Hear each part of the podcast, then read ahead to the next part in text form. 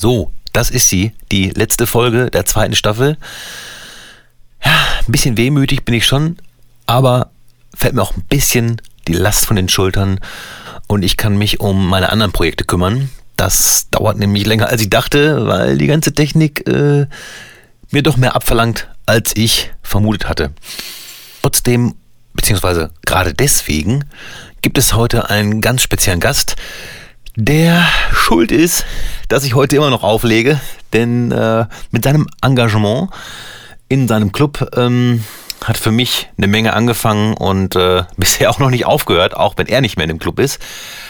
Aber wäre diese Corona-Scheiße nicht, wäre ich dieses Jahr 20 Jahre im Café Europa. So sieht's aus. Hier ist er. Mein Name ist Sascha Berg und ihr hört den Bullinger Supersound Podcast. Bullinger Supersounds.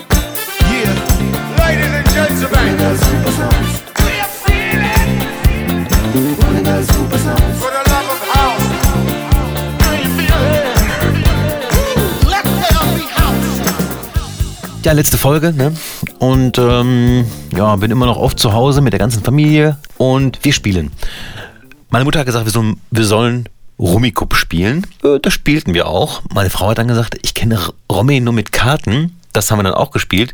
Während wir das gespielt haben, habe ich gedacht, komm, dieses scheiß Mischerei, ich bestelle jetzt hier eine Kartenmischmaschine. Ja, hatte ich dann auch in meine Story gepackt. Der gute Sören hat mir gleich drauf geantwortet, äh, eigentlich äh, kannst du das Teil fast vergessen, es funktioniert nicht richtig. Äh, hatte ich schon äh, wenig Laune, als ich das Ding dann äh, ausgepackt habe. Und ausgepackt hieß, der Typ, der es gebracht hat, hat es in einem weißen Lieferwagen gebracht. Also so ein Lieferwagen, der so ein bisschen schmuddelig ist, den man eigentlich äh, alle zwei Tage bei Facebook sieht, nach dem Motto, der sammelt Kinder ein, so ungefähr. Und äh, es war nicht mal eingepackt. Es war einfach nur das Gerät, sage ich mal, äh, in seiner eigenen Verpackung, also kein Paket drumherum. Ist ja ganz gut, wegen Verpackungsmüll. Trotzdem haben mich die Bollen eher, äh, naja, missmutig gestimmt.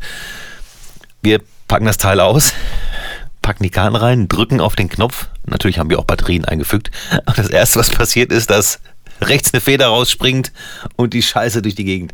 Ja, egal. Ja, auf jeden Fall habe ich eine Kartenmischmaschine. So weit geht diese Corona-Geschichte schon. Will sagen, A, ich habe totalen Quatsch bestellt, weil das total sinnlos ist. Und B, ich rede auch noch drüber. Ja, abgehakt. Gestern war ja Distanz in den Mai, sozusagen, auf vielen Kanälen. Und gestern habe ich mich zum ersten Mal gefühlt wie so ein Gast. Wie so ein Disco-Gast, der am Wochenende vor der Wahl steht. Wo gehe ich hin? Was gucke ich mir an? Wen höre ich mir an?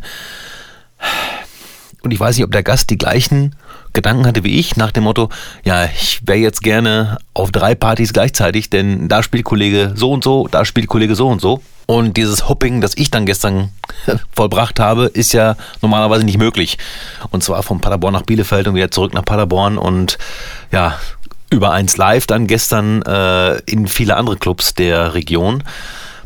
Auf jeden Fall war ich sehr glücklich, viele Bekannte zu sehen ähm, beim 1 Livestream.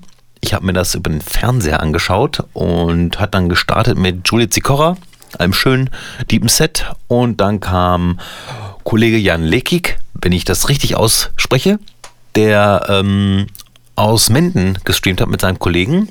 Die haben dann den Summer Jam Remix von Bastian und mir gespielt, hat mich sehr gefreut. Und dann kam Jay Paper aus dem Hermanns, auch Kollege, hat ein sehr romantisches Set gespielt. Auf jeden Fall ähm, habe ich da eine kleine Story zu gemacht und meine Frau musste dann lauter machen, während ich diese Story gefilmt habe. Dann kamen Kollegen, die ich nicht kannte, zwei Stück. Dann kam Marcel Sawicki, dem ich äh, auch sehr, sehr dankbar bin, denn er hat gleich zwei Tracks gespielt. Einmal Brian Bollinger mit Kennedy und äh, Lovesick. Und dann am Ende seines Sets auch nochmal Summer Jam Remix von Bastian und mir. Also ich war gestern, obwohl ich nicht aufgelegt habe, ganz gut vertreten beim 1 Livestream und bin den Kollegen wirklich sehr, sehr, sehr dankbar, äh, dass die an mich und an Basti M gedacht haben und die Tracks gespielt haben. Also wirklich großes, großes Dankeschön. Ja, das war mein erster Tanz in den Mai von zu Hause aus auf der Couch. Und wo wir schon mal bei Basti M sind. Basti, wir haben uns zum Horst gemacht. Du, weil du es gesagt hast, ich, weil ich es bestätigt habe. Eine totale Fehlinformation, die wir eigentlich hätten wissen müssen, können, sollen. Gott sei Dank hat Mark Knaub uns auf diese Peinlichkeit hingewiesen, Basti. Als es darum ging, Rödelheim Martner-Projekt oder Fantastische Vier, hast du, glaube ich, gesagt, Fantastische Vier und dann aus dem Schoß der Kolchose. Da haben wir uns beide aber so satt vertan, denn wir meinten natürlich Freundeskreis, massive Töne, Afrop Friction, die Krähen, die aus dem Schoß der Kolchose sind, Max Herre und Konsorten und nicht Fantastischen Vier. Gut, man sieht es uns nach, wir sind alt. Wir haben äh, mit der Szene nichts mehr am Hut. Auch wenn ich mich manchmal noch reinsneake. so von ganz links unten. Es gibt diesen Beat Battle. Ich glaube, ich habe letzte Woche diesen Beat Battle angekündigt, der bei DJ Fab ähm, stattfindet auf seinem Twitch-Kanal. Twitch.tv Schrägstrich Prod by Fab. Freitags gab es das Sample und montags musste man sein Beat abgeben. Und ich war dann online ab 8 Uhr in dem Stream, wie viele andere Kollegen auch. Zwischendurch waren wir zu 60 oder so. Es war einfach geil. Es hat unglaublich viel Bock gemacht, sich die anderen Beats anzuhören. Es gab 17 Beats und ich sag mal so, über den, über den groben Überbegriff Boom Bap gab es ungefähr drei bis vier, würde ich sagen. Und alle anderen waren dann so Trap und dann gab es auch ein bisschen, ja, Latin angehaucht, äh, Dancehall angehaucht. Es war einfach so eine große Bandbreite und das Level war einfach unglaublich hoch. Also es war, es war wirklich unglaublich hoch. Da war nichts dabei, wo man sagt irgendwie, ja komm, der Gute macht gerade irgendwie seinen ersten Beat oder so. Nein, gar nicht. Und es hat so einen Bock gemacht. Es ähm, wird jetzt jeden Monat ein Beat Battle geben. Der nächste findet am 22. Mai statt. Dann gibt es neue Sample. Ich kann da nur für äh, Werbung machen, weil es äh, richtig Bock gemacht hat. Und mir hat so viel Bock gemacht. Und ich war so überzeugt von mir. Nein, aber mir hat wirklich so Bock gemacht, dass ich ein kleines Video gedreht habe zu meinem Beat. Also sozusagen zu meinem Contest-Beitrag, der, wenn ich mich recht erinnere, irgendwo im Mittelfeld am Ende war. Völlig zu Recht. Ähm, wer Bock hat, kann sich das mal äh, geben auf meinem Instagram-Kanal dezibel-bolinger oder auch bei YouTube. Ich habe das Ding original bei YouTube hochgeladen und wir haben die 10er-Marke schon geknackt. Nein, keine Bange, ich mache jetzt keine Werbung für diesen YouTube-Kanal, denn das ist einfach nur zum Test gewesen, ob ich 4K hochladen kann. Ich habe also 6 Gigabyte hochgeladen für eine Minute 30 Videomaterial und äh, YouTube sagt dann, ja, äh, HD ist möglich, 4K nicht. Komm, Freunde, ich habe wirklich noch keine Ahnung davon, da muss ich mich noch ein bisschen mit äh, eingrufen.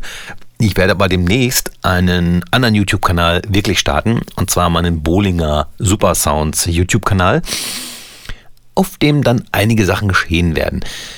Meine Single wird ja in den nächsten paar Wochen erscheinen. Dazu würde ich gerne noch ein Video drehen. Hm, bin mir noch nicht sicher, ob ich dazu wirklich singe im Video oder ob ich da mich einfach so total romantisch auf so einem Feldweg filme. Ja, gibt verschiedene Möglichkeiten. Falls jemand Ideen hat, bitte gerne her damit. Wenn ich dann noch OBS etc. komplett verstanden habe, wie man das einstellt, wie ich vernünftig streamen kann, dann wird das auch da geschehen. Und eine Bowlinger Supershow wird auch dort passieren. Eine Live-Show mit Einspielern. Call-in. Ihr ruft an, ich leg auf. Musik wünschen. Superquiz. Gewinnspiel. Alles am Start. Ja, das, ja, das wird's geben. Das klingt da total wild und ähm, ja, aber ich habe da tierisch Bock drauf. Und ich habe Zeit dafür. Zeit habe ich dann auch endlich mal äh, dieses Projekt zu sortieren, denn ich habe einen Cubase-Projekt-File und einen Ordner für diesen Podcast mit 39 Gigabyte. Das ist eine Menge und das muss sortiert werden. Eigentlich kann ich es jetzt auch mal runterlöschen. Time Machine mäßig ist es gespeichert. Vielleicht speichere ich es noch einmal. Aber der Podcast ist ja da und die Plugin-Kette ist auch gespeichert. Ja, dafür nehme ich mir Zeit und deswegen ist der Podcast nach dieser Folge erstmal in Sommerpause. Ja. Bevor ich jetzt das Interview starte, kommen meine Tracks der Woche.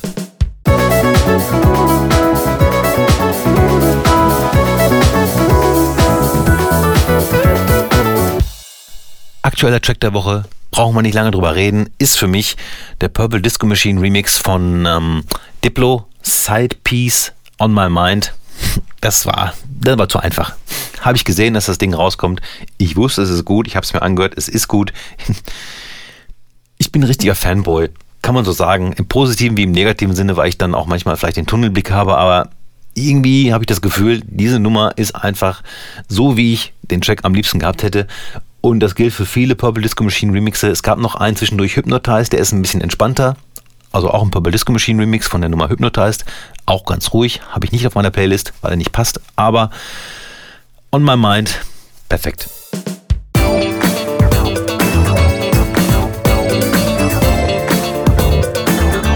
Beim Classic Track der Woche bin ich ein bisschen sentimental geworden. Ja, also habe ich jetzt mal ausgewählt, weil ich ihn schon lange nicht mehr gehört habe.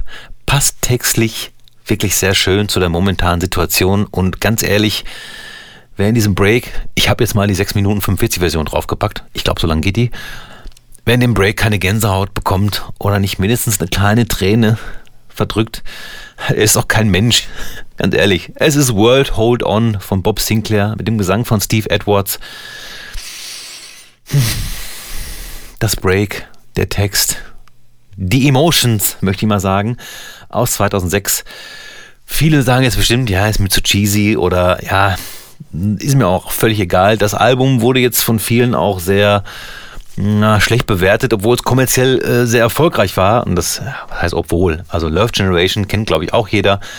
Aber World Hold On ist so eine Nummer. Ich habe es damals in meinem Richard Earnshaw Remix gespielt. Gibt es leider nicht bei Spotify. Könnt ihr vielleicht mal irgendwo anders suchen, wenn ihr Bock habt. Auf dem Album war noch Amora Amora oder so. Oder Amor Amora. Auch eine unglaubliche Nummer. Ja, aber ich komme ins Schwärmen. World Hold On. Einfach zauberhaft. So, jetzt ist es soweit. Der letzte Gast in der zweiten Staffel Bowlinger Super Sounds Podcast ist niemand Geringeres als der Geschäftsführer vom Lokschuppen heute. Es geht los. Ja, auch heute und heute ist die letzte Folge der zweiten Staffel, habe ich einen besonderen Gast, auf den ich mich schon sehr lange freue, aber er ist beschäftigt, äh, ich bin nicht so beschäftigt momentan, er hat auf jeden Fall noch viel zu tun.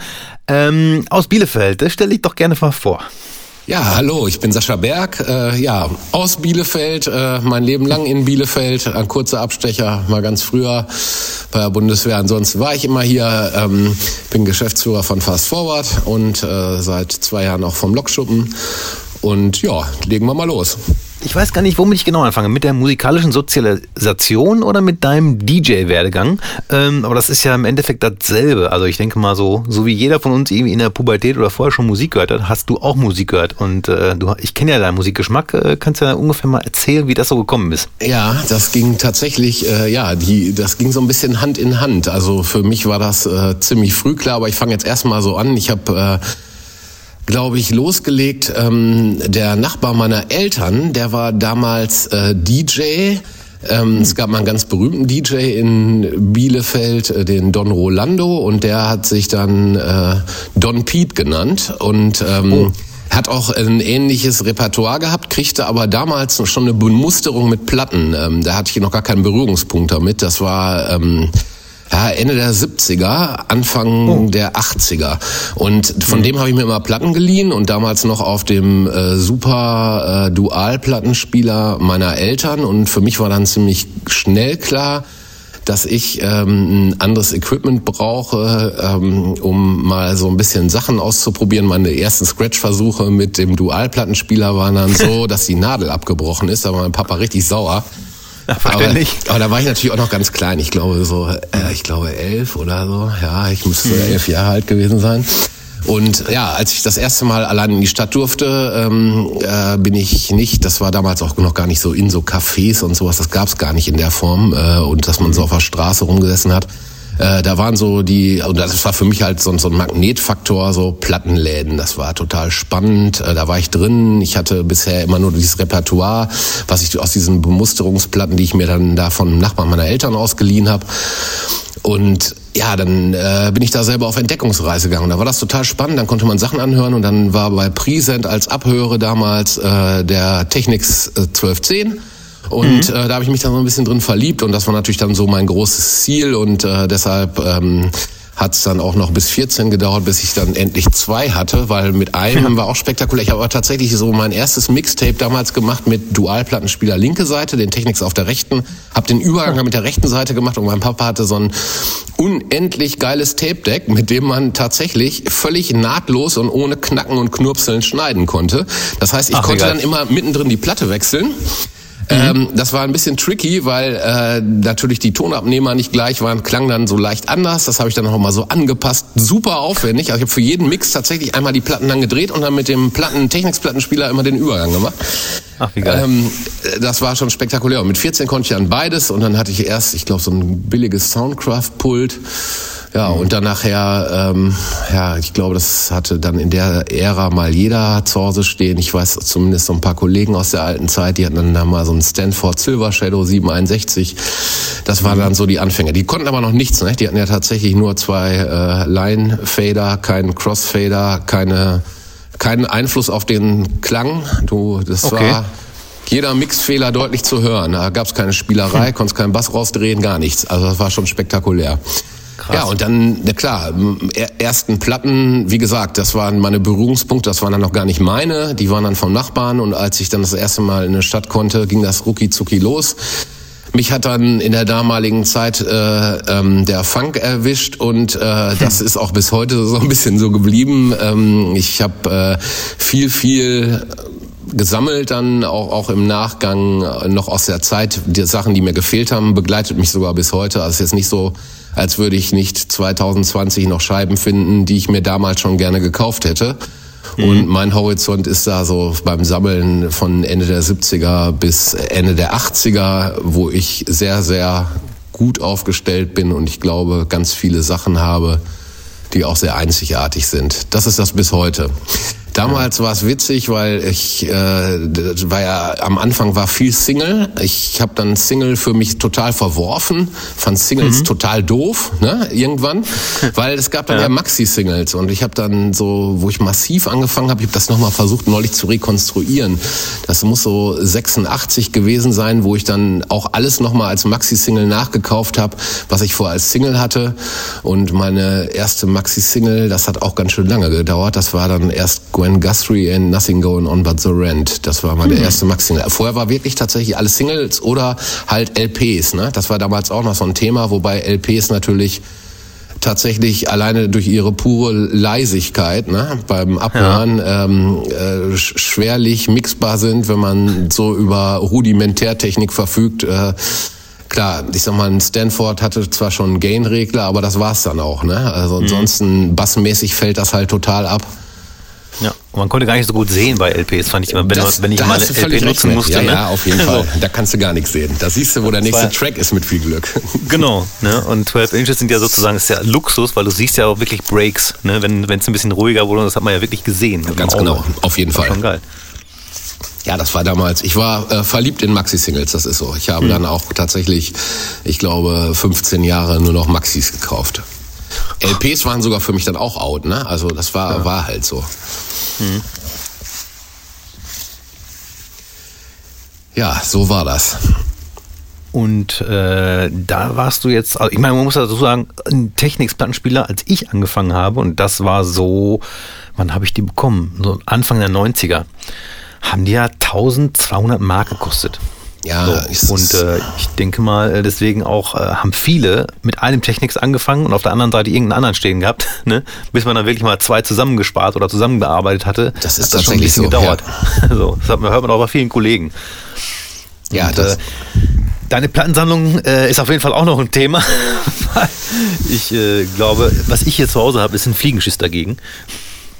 ja, Und äh, ich glaube auch, dass mein, ich habe, also bei mir ist auch viel Schrott dazwischen. Ich glaube, so viel Schrott hast du nicht. Du hast, glaube ich, eine gut sortierte Plattensammlung, während bei mir auch so, ich sag mal, wenn der Nachbar sagt, ich habe noch Platten über, willst du die haben, dann sage ich, komm, gib her. Und dann hast du dann von 100 Platten ist dann einmal noch Billie Jean dabei und äh, Rappers Delight, denkst du dir, ach komm, kann nicht schaden. Und der Rest ist dann manchmal auch so Trompetenmusik. Aber deine Plattensammlung ist wirklich äh, sehr sortiert und ich glaube auch öffentlich zugänglich, richtig?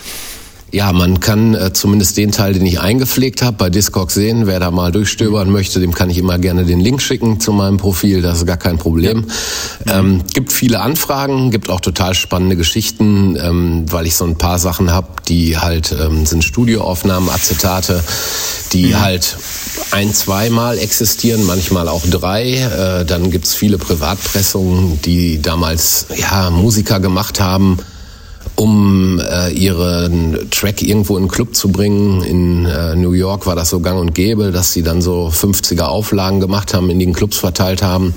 Die sind natürlich zum größten Teil heutzutage verschollen. Und spannend ist dann, ich habe eine noch, die ist mit Widmung an den Türsteher.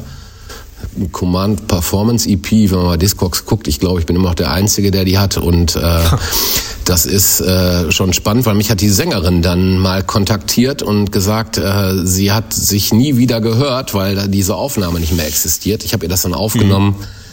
Und die hat mir tatsächlich so einen Zweiseiter geschrieben mit I cried tears to hear my voice again und so weiter. Äh. Weil es halt einfach, ja, ich weiß gar nicht, ist es schon 80 Jahre, es ist 40 Jahre her, ne? Ähm, Die wird damals irgendwo Anfang Mitte 20 gewesen sein ne? und äh, hat sich natürlich jetzt wahnsinnig gefreut, äh, das jetzt noch mal einmal wieder zu hören, was sie so in ihrer Jugend im, letztendlich aufgenommen hat und äh, das ist schon spannend. Gibt auch noch so ein paar andere, ich habe so, ach was weiß ich hier, für Freddy Fresh da, was er alles in seinem Buch hat, da sind so einige Sachen, der hat mich noch mal angeschrieben, weil da ein paar Sachen sind, die er immer noch gesucht hat, die gab's dann bei mir.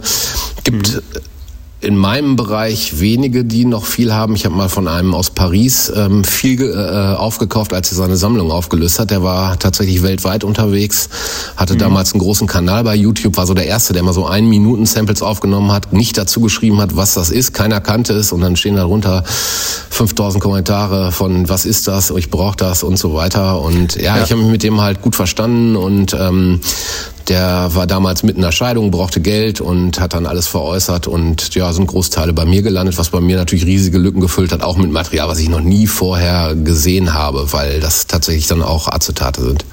Ja, absolut krass. Also wirklich absolut krass. Da könnte ich wahrscheinlich äh, wochenlang durchhören und die ganze Zeit nur denken, ach du Sind, sind aber lustigerweise so die einzigen beiden Sammlungen. Ich habe tatsächlich jedes Ding sonst einzeln selber gekauft. Das ist schon sehr erschreckend. Das Einzige, was ich mal, wo ich mehr gekauft habe, ist tatsächlich von ihm. Das sind mit Sicherheit so um die 500 gewesen und äh, damals ähm, äh, von äh, Ayan, als der äh, sein DJ-Dasein dran gegeben hat, äh, seine Sammlung, die in unterschiedlicher Qualität waren, das weiß er auch, weil äh, die, die damals mit beim Auflegen waren, die äh, sind in einem ähm, sehr gefeierten Zustand gewesen. Das Gegenteil von Mint, sagen wir Plattensammler, Ja, oder? ja, das ist dann G, G minus, um es mal als Ja. Plattensammler auszudrücken. ja, so, so äh, Platten habe ich leider auch. Ähm, Gott sei Dank sind das meistens Sachen, die man, also die jetzt auch heute keinen großen Wert haben. Ich sag jetzt mal so eine Be Faithful Pressung, irgendwie so eine Nachpressung oder so, die sieht dann aber auch richtig, richtig hässlich aus, weil man die damals natürlich auch mal von Platte spielen musste. Ja, und 100 Mal gespielt hast, ne? Genau, und egal wo du warst, also selbst wenn das dann äh, Mitte der 90er oder Ende der 90er auf irgendeiner Schaumparty war oder sonst Beachparty oder sonst was, hat alles mitgemacht, die Platte. Und ähm, ja, solche Platten habe ich leider auch. Ähm, ich habe ja angefangen, meine Sammlung bei Discogs einzupflegen. Ich glaube, 500 Stück habe ich bisher. Ah, fehlen noch so ungefähr 4.500. Aber äh, was ich immerhin schon drin habe, ist die Ramshorn-Sammlung. Das sind ja diese holländischen Nachpressungen Ja, von genau. Funk-Sachen. Ne? Ja, äh, auf jeden Fall äh, gute Musik dabei, aber es sind halt auch Nachpressungen. Ne? Und, Da, äh, da musste will- ich zum Beispiel irgendwann mal austauschen. Ne? Ich habe dann Okay. äh, tatsächlich mal geguckt, so was hast du auf Ramshorn und äh, irgendwann wirst du ja so ein bisschen nerdig, ne? Und dann Mhm. fängst du an und sagst, nee, Quatsch, ich will die Original-Erstpressung. Und dann Genau. äh, Mhm. geht das so los. Und dann dachte ich auch immer so, oh super, jetzt hast du endlich deine äh, Sugar Hill Maxi hier auf Sugar Hill Records mit dem schönen cyanfarbenen Label. Und das ist ja jetzt auch die Erstpressung, weil äh, aus New York und so weiter. Ja, und Ja. dann guckt man nachher und sagt, ach, oh Mist, 78 gibt's die schon und auf rotem Label, ja, das ist ja schlecht gelaufen für dich. Die brauchst du dann natürlich auch. Das wird Genau, dann, ja. aber das ist dann so halt, halt Nerdkram, ne? Ähm, das, Mhm. äh, da gibt's auch nur wenige, die das äh, dann wirklich zu schätzen wissen und sagen, ich lege jetzt darauf Wert, dass ich hier jetzt die Erstpressung im Schrank hat. Wobei das unter Sammlern tatsächlich so ist, ne? Also Mhm. Ja, ja, klar, auf jeden Fall. Und ich bin da zum ersten Mal in Berührung gekommen, als ich die bei Discogs eingestellt habe und erstmal rausfinden musste, welche Pressung habe ich überhaupt. Ne? Also dann ist man schockiert, ne? Genau, also du siehst halt dann, ich sag mal, irgendein Beispiel, wie gesagt, Sugar Hill, so. Und dann gucke ich, dann gibt's da, weiß was ich, wie viel Pressung von 30 am Beispiel. Dann musst du erstmal gucken, vielleicht kannst du es schon an der Hülle ein bisschen erkennen. Also ich habe verschiedene. Einmal ist doppelseitiges Cover, heißt auf beiden Seiten dasselbe.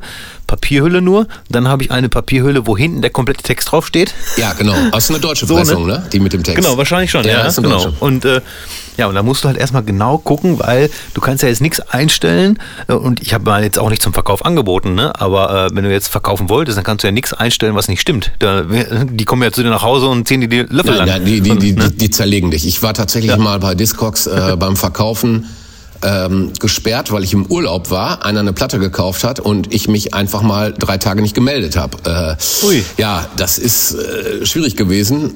Und dann musste ich auch anschreiben, das hat sich dann nachher auch alles äh, schnell geklärt. Nur das ist natürlich, dann weiß man, wie das so ist, ne, in dem Sammlerwesen. Weil wenn du Ja. dann Sachen hast, wo die Leute wirklich hinterher sind und die kriegen die nicht sofort, obwohl sie gerade ge- mutmaßlich gekauft haben, hat man tatsächlich ein Problem.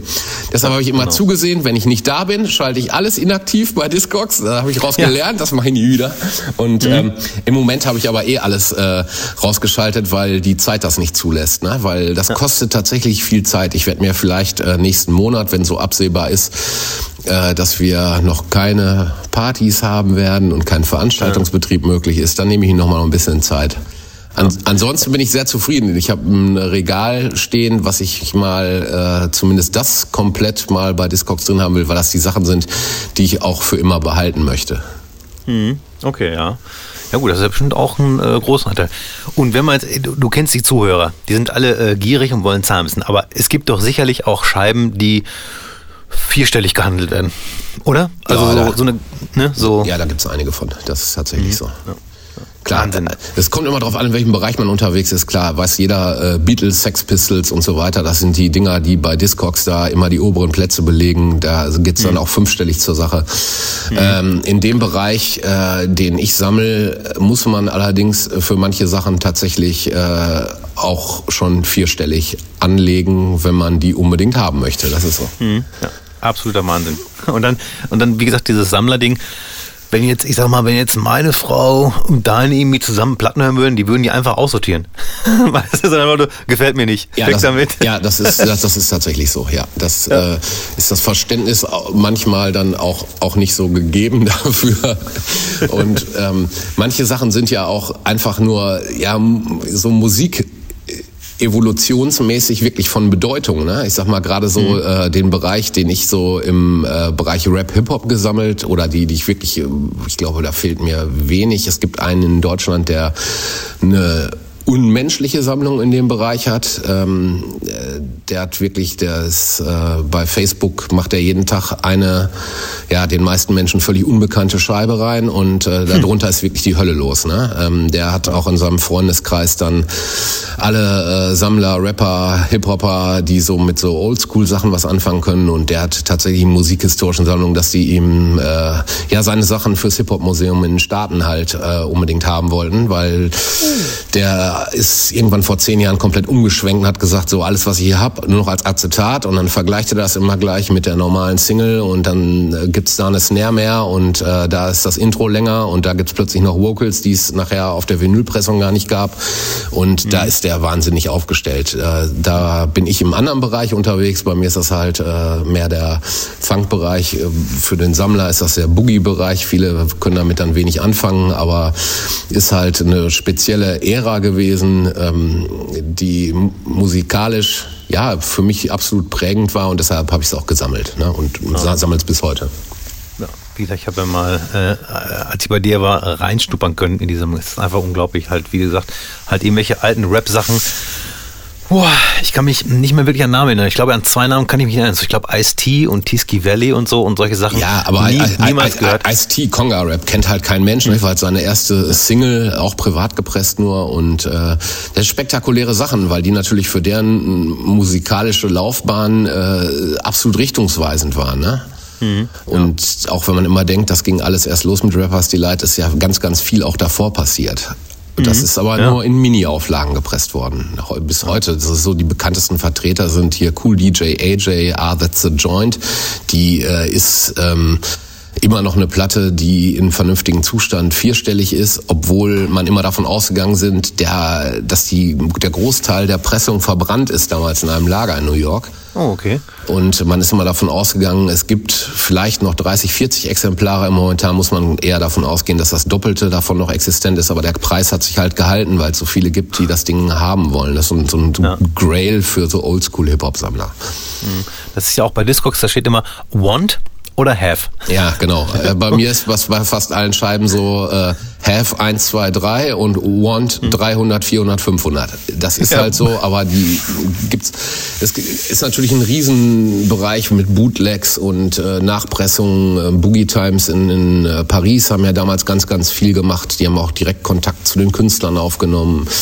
Und äh, das, äh, ich, ich fand es immer gut, dass die noch draufgeschrieben haben, dass das von denen ist. Es gibt ja auch welche, die versuchen dann eins zu eins das Label zu fälschen und Mhm. Ja. du musst dann tatsächlich die Etchings vergleichen, um Mhm. Zu sehen oder oder die äh, Matrix, ähm, die angucken, wie, wie das Vinyl gepresst ist, um das dann zu unterscheiden, weil das äh, lässt sich natürlich auch ein Euro mitmachen, sieht jeder, ne? Kannst äh, eine, klar. eine Nachpressung da machen für Kleinstauflage acht bis zehn Euro das Stück und wenn du die dann nachher für 500 verkaufen kannst, ist das natürlich für den einen oder anderen interessant.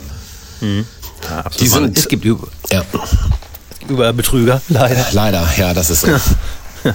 Aber kommen wir nochmal zurück. Du hast gerade einen Namen genannt, Don Rolando. Ja, da genau. kommen wir später nochmal drauf zurück, denn ich durfte ja mit diesem jungen Herrn ein Video drehen mit dem WDR. Wo genau? Das dauert noch ein bisschen, denn wir wissen ja noch gar nicht, wo du das erste Mal ähm, auswärts aufgelegt hast.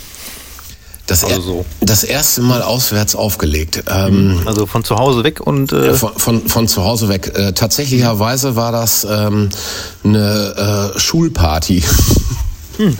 ja, das ist Da aber ich- nicht, Da nicht ich, ungewöhnlich. da war ich 15. Ähm, da habe ich äh, tatsächlich mit einem äh, Klassenkameraden unsere Anlagen zusammengewürfelt, haben dann mit unseren Speakern von zu Hause, äh, beide haben ihre Verstärker mitgebracht, vier Ecken des Raums ausgestattet und haben dann das erste Mal aufgelegt. Das war spektakulär. Und dann ging es eigentlich ziemlich schnell, dadurch, dass ich so viele Plattenläden rumgehangen bin damals und äh, auch das Vertrauen ziemlich schnell der Plattenverkäufer hatte. Die haben zum Teil, wenn die dann in eine Mittagspause gegangen sind und ich ja sowieso äh, quasi zum Inventar gehörte, gesagt, ach hier, äh, Sascha, pass mal auf, bleib du mal hier. Ähm, wenn einer kommt, was kaufen will, ne, ähm, verarzte den mal gerade. Das war Ja. äh, schon spektakulär, weil ich war ja eigentlich Kunde. Ne? Aber, Ja, aber äh, das hat man natürlich alles so mitgemacht und ich habe da auch viel, viel Lebenszeit tatsächlich in Plattenläden verbracht. Ähm, das war schon witzig, ja. Und dann ging es eigentlich ziemlich schnell da durch diese äh, Connection, weil diese ähm, äh, Leute, die diese Plattenstores hatten, zum großen Teil selber DJs waren. Die haben dann gesagt, oh, pass mal auf, wolltest du da nicht mal mitkommen oder an dem Termin kann ich nicht. Und äh, dann bin ich da ziemlich schnell reingerutscht, äh, damals über ähm, Frank Barkay, Didi Stock und so weiter, alle, die hier mal Läden hatten in Bielefeld und ähm, wo ich dann so die ersten Auflegejobs hatte und mal an die Teller durfte. Und dann das tatsächlich das erste Mal an die Teller im Club durfte ich dann im äh, Sasu. Das ist auch ganz lange her, es war Ende der 80er und dann ging das eigentlich ziemlich schnell. Also ich war während der Bundeswehrzeit noch aktiv, habe da in Clubs in äh, äh, Hamburg und in Neumünster ähm, was gemacht, weil ich ja durch die Bundeswehrzeit eh da war. Damals war das auch nicht so, dass man äh, am Wochenende über drei oder vier Tage nach Hause konnte, wie das vielleicht heute ist. Damals hatte man am Wochenende dann noch einen Wachdienst, dann habe ich dann Tagesnummer gemacht und bin konnte mich da ausschlafen, weil Wachen war ja nichts, ne? das war halt Schlafen und dann für den Abend halt ausruhen und dann äh, konnte man dann da im Club noch einen den mageren Sold von, ich glaube, mein erster Sold war 170 D-Mark damals für einen Monat. Da kommt man auch nicht weit mit. Äh, Das war natürlich durchs Auflegen dann spannend, vor allem wenn man ein teures Hobby hatte und äh, Platten kaufen gegangen ist. Ja. Boah. Und das war Ende, Ende der 80er. noch. Ende, Ende der 80er war das ganz genau. Und dann, als ich in Bielefeld zurück war, das war auch noch Ende der 80er, neun- 89 muss, warte mal, 88, ja genau, 89, ähm, habe ich dann äh, direkt im Elfenbein angefangen. Das war ganz spektakulär, weil äh, das kannte ich vorher so nicht. Ich war vorher eigentlich mehr so in größeren Läden. Und da war man ähm, Teil des Programms und nicht der Alleingestalter. Im Elfenbein war das tatsächlich so, du warst DJ und LJ in einer Person. Ui. Ähm, ja, Der Traum aller Clubbesitzer. Kein, kein Spaß. Äh, Dann war angrenzend daran noch eine Theke, das, und die war aber nur mit einer Person meistens besetzt. Das heißt, wenn die kurz weg war, musste man auch noch mal ganz kurz die mit auf die Theke aufpassen. Ähm, äh, wenn man ganz professionell war, konnte man zwischendurch sogar noch zwei, drei Gäste bedienen. Ähm, das war aber immer davon abhängig, ob du gerade Musik und Licht gut im Griff hattest. Aber das hast Ja. du natürlich irgendwann. Und äh, das war schon spektakulär da. Und die Zeit halt, ne? Wirklich äh, Alleinunterhalter zu sein. Äh, Elfenbein war ein Laden, der hat um 10 Uhr aufgemacht, also 22 Uhr am Abend. Und ähm, die Tanzfläche war meistens voll, wenn du deine zweite Plattenkiste reingeschleppt hast. Du hast die erste reingebracht, hast die erste Scheibe aufgelegt, kamst mit der zweiten in den Laden. Da waren schon die ersten auf der Fläche, musstest dann aber noch, ich musste, hatte damals immer vier große Körperboxen mit. Äh, die, ähm, als du die dritte und vierte geholt hattest, musstest du schon zusehen, dass du jetzt immer so gerade das so abpasst, dass da schon richtig was läuft, weil die Fläche da halt voll war. Und dann gab's mehrfach Publikumswechsel. Die letzte Fraktion ist dann um 6 Uhr morgens eingefallen, ist dann meistens so bis halb zehn, zehn geblieben. Ui. Wenn du schlecht warst, nur bis neun. Das ist halt so. Und dann hast du auch zwölf Stunden Auflegen hinter dir. Und das ist schon, äh, schon heftig gewesen. Und in der allerschlimmsten Zeit habe ich das äh, tatsächlich dann dreimal die Woche gemacht. Alter Schwede. Und habe dann 94 mal so einen Tiefpunkt gehabt. Da konnte ich ein halbes Jahr privat keine Musik mehr hören, weil durch, durch das Auflegen und durch diese häufigen Publikumswechsel war das wirklich so, dass du an einem Abend einige Scheiben vier bis fünfmal spielen musstest. Und das okay. ist äh, für, äh, ja, ich weiß nicht. Du kannst, da kannst du dann nachher nichts mehr sagen. Du warst, ich war, ich war wirklich ausgelaugt. Ja. Für- Kannst du dich noch an Scheiben erinnern? So, vielleicht die Hassscheiben geworden sind Me- meine, in der ja, Zeit? alle. Ich kann mich an alle Hassscheiben erinnern. Also wenn ich äh, nochmal irgendwann Gloria Gaynor hören muss, verlasse ich den Raum. Es ist wirklich eine Höchststrafe für mich. Was ich mittlerweile wieder hören kann, interessanterweise, sind dann so äh, äh, Rufus und Chaka Khan Sachen, die damals auch wahnsinnig angesagt waren. Das Schlimmste ist, ich musste mir tatsächlich mal eine Ain't Nobody Single äh, nachkaufen, weil die so durchgenudelt war, dass die äh, nicht mehr spielbar war. Und das war aber auch fürchterlich damals. Die kamen rein, jede, jedes Mädel, was in den Laden kam, egal um welche Uhrzeit, sagt Ain't Nobody. Dann sagt man, das habe ich vor fünf Minuten gespielt. Ja, dann kannst du es ja gleich nochmal machen. Ne? Das war so die Standardantwort. Und das war so ein Ding, was Ende der 80er halt wirklich Wahnsinn war. Also Ain't Nobody, es gab keine Veranstaltung ohne Ain't Nobody. Das war so. Ja, irre. Ja, und 30 Jahre später ist Apache. Lol. Ja, stimmt. Das Unglaublich. Ist, das ist so. Also kann man doch mal kurz sagen, früher war es besser. Nein, das ist ja auch Geschmackssache, aber ja, in Nobody finde ich persönlich auf jeden Fall besser als Apache. Aber ich kann Ja. das verstehen, wenn man. Äh, Kann ich unterstreichen. aber auch, aber auch ein paar Jahre äh, dreimal in der Woche aufgelegt und ich kann das absolut nachvollziehen, dass man dann in der Woche irgendwann nur noch Tilt hat. Sich denkt, okay. Ja, für mich hab ich ich auch ein. Zeitpunkt im Auto keine Musik mehr zu hören. Ich konnte es nicht mehr. Es, es ging nicht. Ne? Ja. Also das war war für mich ein ganz schockierendes äh, Erlebnis und ich habe das dann reduziert tatsächlich und ähm, habe dann äh, eine ganze Zeit lang tatsächlich äh, nur noch samstags aufgelegt. Okay, ja. Also bestimmt dann- da, boah, zwei, nee, anderthalb, anderthalb Jahre. Ja, plus so was immer drumherum kam. Ne? Das war ja Mhm. so die Primetime, da habe ich selber ähm, studiert und da war natürlich jede Uni-Party zu bespielen. Da habe ich damals ganz, ganz viel mit äh, ähm, Thomas Zimmer aufgelegt. Äh, wir haben hier diese V2-Zahnpartys, ganz berühmtes Ding damals in der Uni gewesen. Waren, wenn ich heute noch Leute aus der Zeit treffe, die können sich daran immer noch erinnern und sagen, ganz ehrlich, das waren die besten Partys, die es jemals gab. Ne? Also es war echt der Wahnsinn. Bis hin zu diesen ganz großen Westend-Partys, die es jetzt ja äh, seit zwei Jahren auch nicht mehr gibt in der Universität Bielefeld. Äh, die Partys kennst du auch. Da Ja, klar. Äh, durftest du ja auch schon oft genug ran und äh, das Ja. ist auch eine Party, die immer musikalisch mit Sicherheit gar nicht so viel Spaß gemacht hat, muss ich ganz ehrlich sagen, doch, doch streckenweise. Man konnte da ja auch mal ein paar Sachen unterbringen, wo man gesagt hat, ich glaube gar nicht, dass die auch bei einer Party mit 10.000 Menschen funktionieren, aber es hat funktioniert und das ist geil.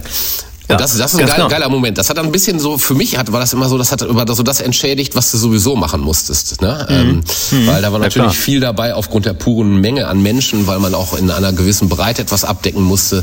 Da kommt man um so ein paar Sachen nicht rum, die einem tatsächlich aus den Ohren hängen.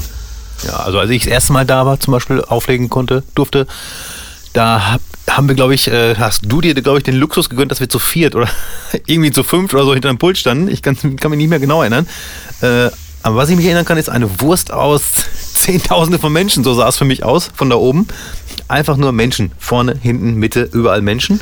Und äh, von mir aus gesehen war hinten links, glaube ich, der Sam's Floor Ja. von, äh, von Serkan. Und äh, ich, ja, wir haben uns dann so ja, unterhalten und so und dann kam, äh, hat Andreas T. aufgelegt, der war ja auch immer bekannt für, ähm, also Musikauswahl, immer perfekt für Party und dann lief dann irgendwie 99 Luftballons und ich stand dahinter und dachte mir so, okay, bin ich hier wirklich richtig?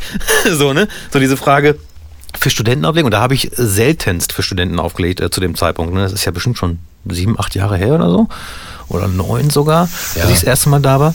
Naja, aber trotzdem konnte ich meine Sachen spielen, ohne Angst zu haben, dass irgendwie gut. Ich glaube, die wären auch gar nicht von der Tanzfläche gekommen. so, Nein, das so war, voll, ja, wie es war. Als, als du äh, da angefangen hast, gab's, war ja noch die Zeit, wo es diese Sicherheitskonzepte, Einlassbeschränkungen noch gar nicht gab. Das wurde ja nachher Mhm. reduziert, immer weiter runter. Über acht auf sechseinhalbtausend, glaube ich, die letztendlich mal zugelassen waren für die Halle.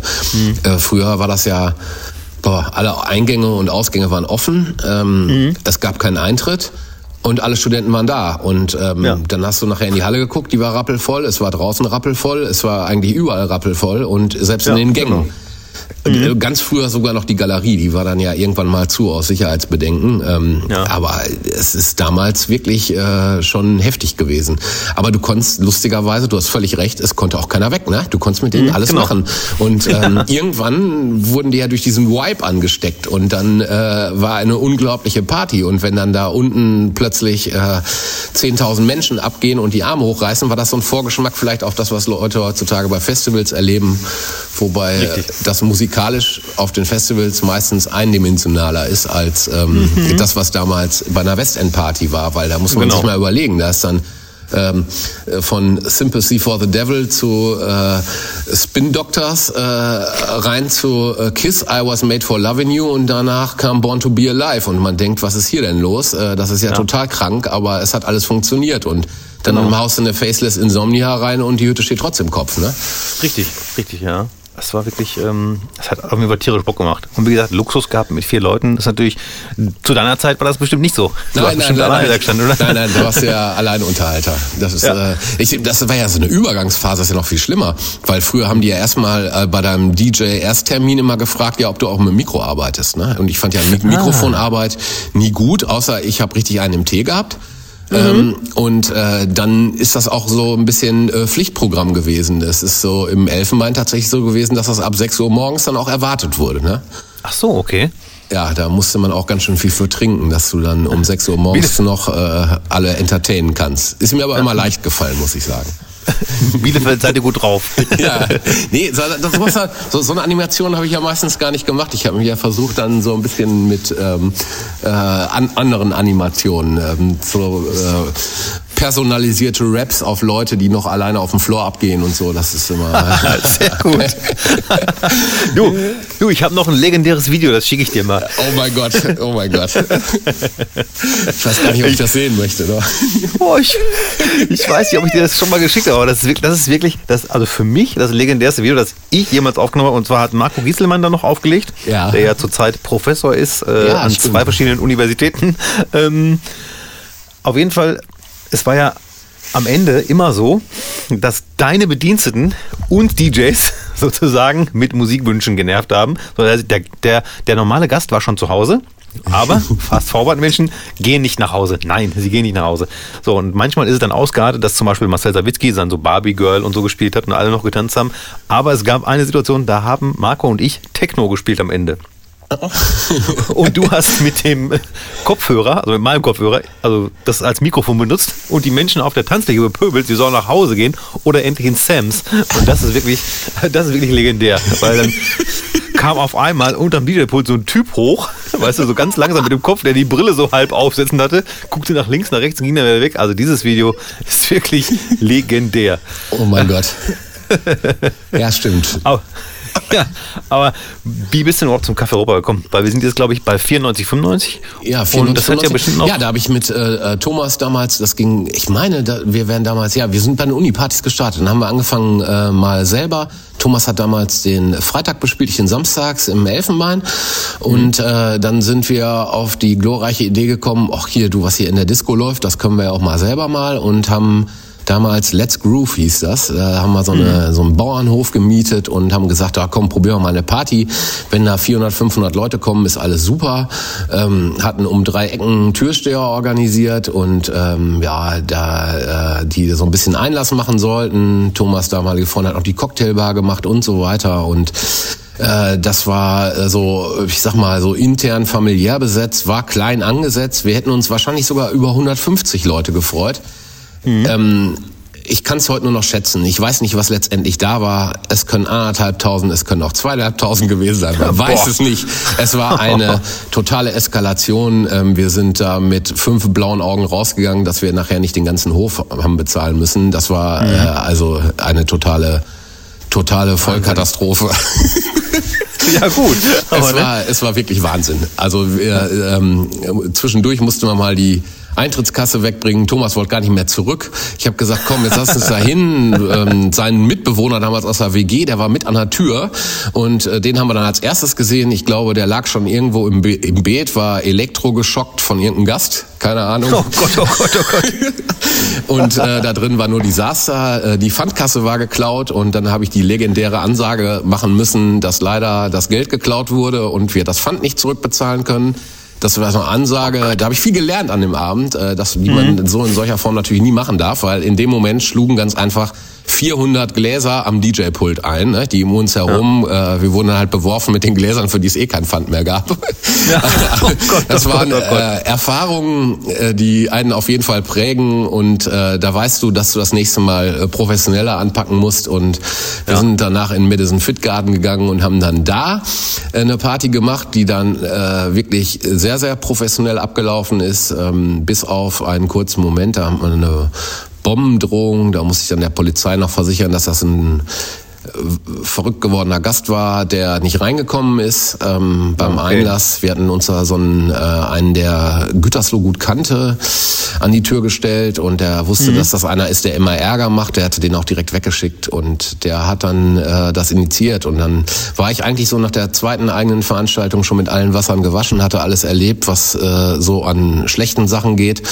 Und deshalb konnten wir dann eine ganz tolle Reihe mit Atmosphere damals äh, hochziehen äh, bei Bettenwort, die super erfolgreich äh, gelaufen ist und für die Generation, die äh, Mitte der 90er unterwegs war, also wirklich über alle Grenzen Leute angezogen hat. Und dann ähm, sind wir mit dem Ding expandiert damals nach Bielefeld, sind ins äh, damalige Bitches Brew Kantine gegangen. Da gab es diese Doppelpackpartys, wir haben dann eine Atmosphäre da gemacht und äh, da hat mich dann ähm, der Markus angesprochen, der Mitbetreiber beim Kaffee war und hat gesagt, passt mal auf, äh, ihr habt hier eine tolle, erfolgreiche Party, kommt doch mal rüber ähm, ins, ins Café mit der Veranstaltungsreihe und haben wir gesagt, ah, das geht eigentlich nicht, weil da sind wir ja schon hier und den Namen und haben dann im Sommer 99, das war noch bevor das Café Europa überhaupt auf war, dort äh, eine Disco Fever, haben wir das genannt, äh, Oh. gemacht und ähm, das war äh, super erfolgreich und ähm, daraufhin hat sich das dann auch so entwickelt, äh, dass ähm, wir dann Veranstalter werden konnten für den Samstag im Café und ein Jahr später, da ähm, hat Thomas dann Atmosphäre weitergemacht und ich dann nur noch äh, im Café die Veranstaltung, aber dann halt an allen Tagen. Das war am Anfang Freitag, Samstag und äh, 2003 kam dann ja auch noch der Mittwoch dazu. Und äh, die Atmosphere-Partys, ne? Ich habe ein Gerücht gehört. Und zwar, dass ein junger Herr, ich der weiß gar nicht, ob der aus Paderborn kam, auf jeden Fall, der war sehr oft auf diesen Atmosphere-Partys und der hat sich überlegt, das möchte er auch gerne in Paderborn machen und hat dann einen Club dort eröffnet. Kannst du dieses Gerücht bestätigen oder weißt du davon gar nichts? Oh, ähm, oh Mann. Ich habe gehört, das wäre Ivo gewesen. Also jetzt, äh, jetzt mal ganz ernsthaft, wenn wir uns alte Kaffeefotos angucken, ne, so von 99 und 2000, da siehst du Ivo und Mirko tatsächlich jeden Abend in der Theke. Ich glaube, das hat auch so ein bisschen, bi- bisschen, äh, bisschen Wu- Wurzeln äh, gelegt, für das. Die haben ja am Anfang noch, ähm, ich glaube, ich weiß gar nicht, das war glaube ich alles noch bevor die überhaupt einen Club hatten, äh, äh, hatten wir so eine kleine Koop, da haben die die Kaffeefahrt organisiert. Das war dann diese Bielefelder Partystraßenbahn, mit der die dann mit 70, 80, 90, 100 Leuten, ich weiß gar nicht, was da rein dürfen, äh, durch Bielefeld gefahren sind mit Endstation Kaffee und dann oben im äh, Penthouse weitergemacht haben. Und äh, das war, war glaube ich, so deren Veranstaltungsbasis, Wurzel. Glaube ich. Ja, das, das müsste Ivo, Ivo aber mal genau bestätigen. Weil ich habe das in in der Phase, bis auf halt diese Kaffeefahrt, wo wir einen direkten Berührungspunkt hatten, gar nicht so äh, äh, genau verfolgt, wie dann der Werdegang war. Ich weiß, dass dann irgendwann äh, Residenz kam, ne? Die, die dann Ja, ich wollte übernommen ja auch nicht überhaupt äh, behaupten nach dem Motto irgendwie, äh, dass er das jetzt alles äh, nur deswegen und nachmachen und so, das gar nicht. Aber es ist halt so super spannend für mich, weil ich war ja äh, erst ab, was heißt erst, aber schon ab 2000 im Café und mich hat ja Sven Janus, ne, der gute Sven, der hat mir ja immer schon die Nippel umgedreht, wenn ich aufgelegt habe und der war ja total wild und der hat ja na- nachher auch den Elephant Club gemacht. Das heißt also, ihr seid auf jeden Fall stimmt. damals Ja, ja. für den einen oder anderen äh, Inspiration gewesen. Ne? Und äh, meistens ja immer aus irgendeinem, aus irgendeiner Motivation raus. Ne? Also meistens sind es ja irgendwie dann Gäste, äh, also bei Sven Janus glaube ich, war es bestimmt so, ja, die waren jetzt zwei, drei, vier Jahre im Café Europa. Hm, Jetzt war was anderes. So, so wie Ja. der normale Gast sagt, ich gehe dann woanders hin. Genau. Sagen die halt, nee, wir brauchen jetzt einen anderen Club für, weiß nicht, für andere Musik und so. Und ist aber auch gut. Ne? Es gibt ja, äh, ich sag mal, es ist ja wirklich so, Konkurrenz belebt das Geschäft. Und zu diesem Thema Konkurrenz belebt das Geschäft kann ich mich noch sehr gut an den Start vom Living Room erinnern. Ähm, so voll. Und es war ja schon immer voll im Café Europa zu der Zeit. Aber so voll wie an dem Abend war es ja nie. Das war ja unglaublich, wie Leute dann äh, nachher noch zu uns gekommen sind und auch dann zwei, drei Wochen nachher noch. Äh, ne? Das ist, das ist tatsächlich so gewesen. Da hatten ganz, ganz, weil das war ja das erste Mal, dass ein Club mit, da wurden ja mit unmenschlichen Summen um sich geworfen. Man darf ja nicht vergessen, im Café Europa wurde immer mit dem gearbeitet, äh, was erwirtschaftet worden ist und nicht mit einem äh, riesen Kredit ein High-End-Objekt hingestellt. Du hast das Café selber lange genug begleitet. Du weißt, Ja. es gab fast keine Woche, ohne dass irgendwie mal ein Handwerker da war. Du hast gesehen, was in der Zeit an, an ja, Evolution, Umbauten, klar, viel auch den Gesetzen geschuldet, äh, dass du irgendwann mal Raucherräume Ja. haben musstest und so weiter, aber auch viel halt aus einfach freien Stücken, um das Ding mal wieder so ähm, äh, zu modernisieren, neu zu erfinden und so weiter. Und das war auch, glaube ich, ein äh, Teil des, des Erfolgskonzeptes. Man darf ja nicht vergessen, das Café Europa hatte in den 90ern ähm, ich habe es ja mal irgendwann komplett zusammengefasst, die Geschichte. Ich habe Peter ja auch das Buch damals gegeben, als sie weitergemacht haben, wo ich die ganze Geschichte damals aufgearbeitet habe. Ich glaube, es hatte dann 24 Namen zu dem Zeitpunkt schon. Und. Ähm, äh, das letzte, was dann ja 98 war mit dem Spartakus, die hatten fünf Wochen auf, glaube ich. Ne? Und ähm, wenn du dann über 24 äh, unterschiedlichste Betreiberkonstellationen sprichst in zehn Jahren und danach äh, macht jemand 18 Jahre am Stück, dann äh, sagst du auch, okay, da muss irgendwas richtig gemacht worden sein. Ich weiß übrigens, das fällt mir jetzt gerade ein, als ich angefangen habe im Café Europa, wurde ich von einigen gefragt, ähm, ob ich auf den Krallenparty spiele oder auf den kommerziellen Samstagen. Da habe ich immer so, ich habe gesagt, Krallenpartys kenne ich gar nicht. Und dann habe ich gehört, dass auf einer Krallenparty irgendwie so eine, ähm, ich sag mal so eine polizeiliche Maßnahme stattgefunden hat bezüglich Drogen und sonst irgendwas. Da habe ich noch gedacht, ach so. Irgendwie, das müssen wohl ähm, Hauspartys gewesen sein mit äh, guten Bookings, theoretisch. Ja. Ich weiß aber nichts davon. Das waren Weil, wie gesagt, ich komme ja aus Soest, ne? Und Ja. äh, Bielefeld war 100 Kilometer weg und Das waren für die da damalige Zeit mit Sicherheit äh, super Bookings, aber es hat, war halt eine, eine betriebswirtschaftliches Harakiri da. Ne? Das ist ähm, äh, der, der Freitagsveranstalter hat ja sehr sehr schnell seine äh, Mietzahlungen eingestellt, der da auf dem Freitag drin war und ähm, das äh, war letztendlich, glaube ich, unrentabel. Ne? Also ja. Wie gesagt, auf jeden Fall hast du dann äh, Freitag, Samstag genommen. Wie kommt man dann auf die Idee, den Mittwoch noch zu starten? Denn der ist ja bis heute, also wie gesagt, wäre jetzt nicht Corona, ist ja bis heute immer, hat der Mittwoch immer noch Bestand. Der hat noch Bestand, ja. Das ist tatsächlich damals ähm, passiert, weil wir gesagt haben, das gab's doch immer. In den 90ern gab's das immer. Gab's immer Läden, die in der Woche funktioniert haben. Und zu dem Zeitpunkt war tatsächlich alles zu. Ähm, da gab's das nicht mehr. Die ganzen Anlaufpunkte, äh, Fahrout, äh, PC hatte damals einen ganz starken Mittwoch und so weiter. Und ähm, das, das gab's plötzlich nicht. Und da war ein Loch entstanden. Und dann haben wir mit einem Zusammenschluss mit neun weiteren Bielefelder Läden gesagt, komm, wir tun jetzt mal Mittwoch was für Bielefeld. Und dann ist das Konzept Bielefeld geht ab entstanden für einen Mittwoch. Ähm, das haben dann die anderen neun über das Jahr schleichend eingestellt, weil die Okay. die Sachen auch so ein bisschen halbherzig umgesetzt haben. Und ich war und bin das bis heute nicht ein Mensch, der Sachen halbherzig macht. Und äh, sind da einfach am Ball geblieben und haben auch mal schwere Mittwochabende durchstanden äh, mit 120 Gästen nur. Aber letztendlich wurden wir damit belohnt, dass es auch Mittwochsabende gab, wo einfach über 1000 Leute da waren. Und ähm, Ja. das ist äh, mit Sicherheit ein Grundstein gewesen und auch ähm, zum, hat mit Sicherheit auch zu diesem institutionellen Charakter vom Café Europa beigetragen.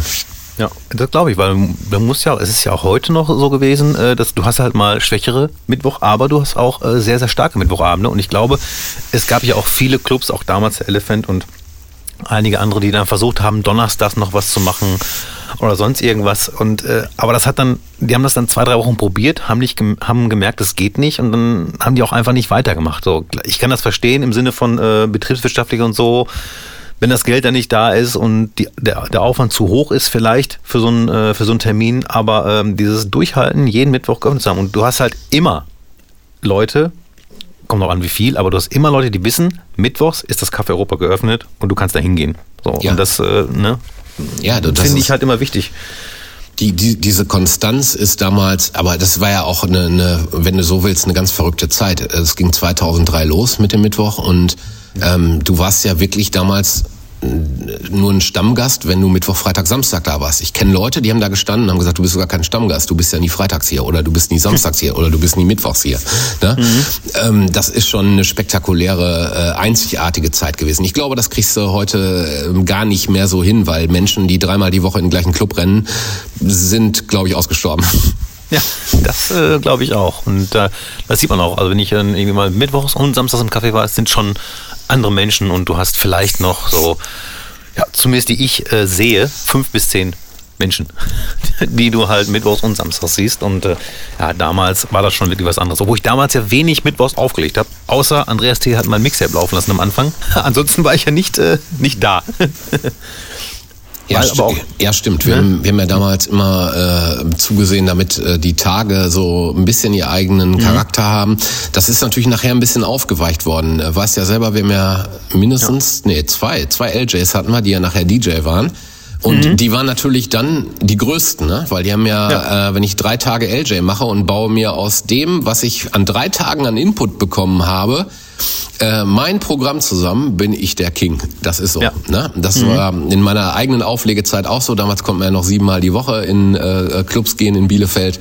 Und äh, ich habe mir an den Tagen, wo ich selber nicht aufgelegt habe, immer den Input geholt. Und das ist auch da, dann immer die, die stärkste Zeit. Immer dann, wenn du äh, ganz, ganz viele musikalischen Input kriegst. Ist heute viel einfacher geworden, ganz klar. Ich kann mir das, was ich an musikalischem Know-how mir früher mit langem Hals und Ablesen und Mitdrehen der Augen mit der Kreisbewegung, um abzulesen, was da gerade für eine geile Scheibe läuft. Äh, das habe ich natürlich heute total einfach. Machst du dein Handy an, äh, shazamst dir den Track oder äh, ähm, im Worst Case gibt's ja fertige äh, Vorschlagslisten für jedweiden Musikgeschmack, den man sich vorstellen kann. Mhm, ja, ja, das stimmt. Und Gäste sind auch ein bisschen dreister geworden. Die fragen Ja. schon direkt nach kompletten, äh, also auch nach einem Abend, nach kompletten Playlisten. Ja. Ich habe gesehen, du hast mit Serato gespielt. Kannst du mir mal deine Playlist schicken? Mhm. Okay, klar. Soll ich dir nicht auch meine Plattensammlung schicken? Das ist echt der Wahnsinn geworden. Ja, das ist so. Aber man muss ja sagen, falls das ja noch niemand mitbekommen hat, auf jeden Fall ähm, bin ich ja überhaupt zu Dezibel richtig erst geworden. Äh, du hast mich, äh, ich glaube, ich habe mit Mike Cromwell das erste Mal aufgelegt oder mit Eduardo Tristau. Ich glaube mit Mike Cromwell, weil Mike Cromwell hat mich dahin geholt. Mike hat dich mitgebracht. Der, der hat damals Genau. gesagt, pass auf, ich bring da mal einen mit. Ob das so in Ordnung ist, da hatte ich gesagt, ja. klar, sehr gerne, mach mal. Ja. Und dann habe ich, glaube ich, innerhalb von 2000, äh, also im Jahr 2000, zwei, drei Mal aufgelegt, so alle zwei, drei Monate oder so habe ich Termin bekommen, so weil es erstmal ganz gut geklappt hat. Aber ganz ehrlich, Also, ich sag mal so, ich kam ja mehr aus dem Hip-Hop. So, das heißt, die technische Seite hatte ich ganz gut drauf. Und äh, ich glaube, ich hatte aber auch den, äh, also ich hab, musikalisch war ich immer auf RB und auf House. Und hatte auch tierisch Bock, House aufzulegen und hatte dann auch Bock, diese Transition, Transitions zu spielen, die es ja damals nicht vorproduziert gab. ne? Richtig, diese, ja. Diese, dieser Wechsel von äh, House auf Hip-Hop. Und ähm, also für mich, ich war total aufgeregt und es war für mich aber wie ein äh, Elfer ohne Torwart. Tausend Menschen, die alle feiern. Also weißt du, der Club war voll, die haben alle Bock und ich leg auf und alle feiern. Das, wie gesagt, das war, äh, das war ganz gut. und, ja, und dann, ähm, Ah, dann dann ja. war das letztendlich eine geile Symbiose. Also äh, du darfst jetzt dein Licht auch nicht unter Scheffel stellen, weil du hast gleich am ersten Abend ähm, alle erstmal komplett mit deinen rein technischen Skills überzeugt. Ne? Und Okay, äh, ja. dann kam noch äh, die passende Musikauswahl dazu und das Mhm. hat letztendlich dazu geführt, dass ich glaube, jeder im Laden gesagt hat, wer war denn der, der, der heute hier, äh, äh, das war ja nicht mal Probetermin, das war ja also, das war ja nicht mal, das war ja so ganz lose, ne? So, ich bring mal einen mit. genau. Und Ja, ich hatte eine äh, ähm, Plattenkiste mit da bist so. du, hast du tatsächlich eingeschlagen wie eine Bombe, dass das für dich auch so äh, so, ein, so ein Erlebnis war mit einem vollen Club. Das haben ich natürlich damals überhaupt nicht so auf dem Schirm gesehen äh, gehabt, weil das natürlich so No- Normalität war. Ne? Das hatte sowas Mhm. von, oh, äh, da war es ja schon schlimm, wenn äh, die Tanzfläche nicht um zwölf äh, komplett äh, steil ging. Das war ja Genau. schon schon ein Drama. Ne? Also kannst dich dran erinnern, da hat man mal so, oh, heute ging es erst um 20 nach 12 los, Katastrophe. Ne? genau. Und, Ja, ja, ähm, ganz genau. da- Das ist, äh, da, da ist man vielleicht aus einem ganz anderen Ho- Horizont. Heute hättest du immer gesagt, oh, ja, jetzt äh, super im Griff und äh, läuft alles. Aber ich glaube, Mhm. da hast du gleich am ersten Abend äh, den Grundstein für eine wundervolle Laufbahn gelegt. Ja, ja, weil äh, das äh, habe ich auch ganz oft betont. Also in, in den ganzen 18 Jahren, die du mich sozusagen äh, beschäftigt hast, also ne, als Scheinselbstständigen, ah, Spaß. Äh, aber äh, wie gesagt, äh, in den ganzen 18 Jahren hast du ja nicht ein Booking abgesagt. So, und das äh, habe ich, äh, also natürlich habe ich das, habe ich das selbst noch nie erlebt, weil so alt bin ich ja nur auch nicht, dass ich schon woanders 18 Jahre aufgelegt hätte. Aber wenn ich das bei anderen Kollegen gesehen habe, war das doch immer schwierig. Und äh, ich bin ja erst untreu gewesen, ne? Also ich habe ja ein paar Mal im Café aufgelegt und ich wollte natürlich, also ich hatte nie die große, also ich wollte nie ein Superstar werden, ich wollte nie super reich werden, aber ich hatte schon Bock aufzulegen. Und dann kam mir irgendwie das Prime und die haben mir angeboten, jeden Samstag aufzulegen. Und das war für mich natürlich schon geil, irgendwie jeden Samstag da aufzulegen. Das war ganz am Anfang, ne? Genau, das war ganz am Anfang. Ja, stimmt. Und, ich, und Mike. Oh, da haben wir noch ein Angebot- Gespräch gehabt. Jetzt kommt's mir wieder in Erinnerung. Ja, ja, ja, ja. Oh. Und dann, ja, ja, und dann habe ich das zweimal gemacht im Prime. Und also das, entweder war es Schicksal oder Zufall. Also ich habe mich auf jeden Fall nicht wohlgefühlt im Prime.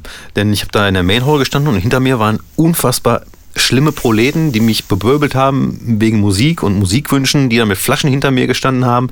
Das war für mich, und ich bin, ich bin eine zarte Seele. also ich bin auch kein Typ, der dann irgendwie so zurückraunen kann oder sonst was. So, und äh, genau zwei Wochen später habt ihr mich angerufen und wir hatten dann ein Gespräch und das war eine Pizzeria neben dem Sams Ja, damals. ja, genau. So. Und äh, also eigentlich habt ihr bei mir offene Türen eingerannt.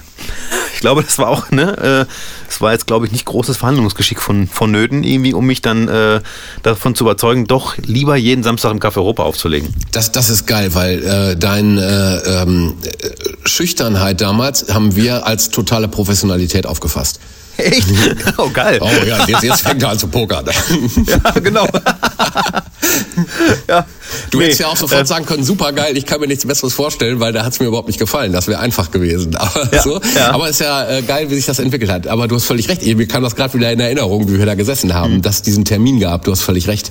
Ja, ja, total wild. Also wirklich, und das war für mich so, puh, Glück gehabt.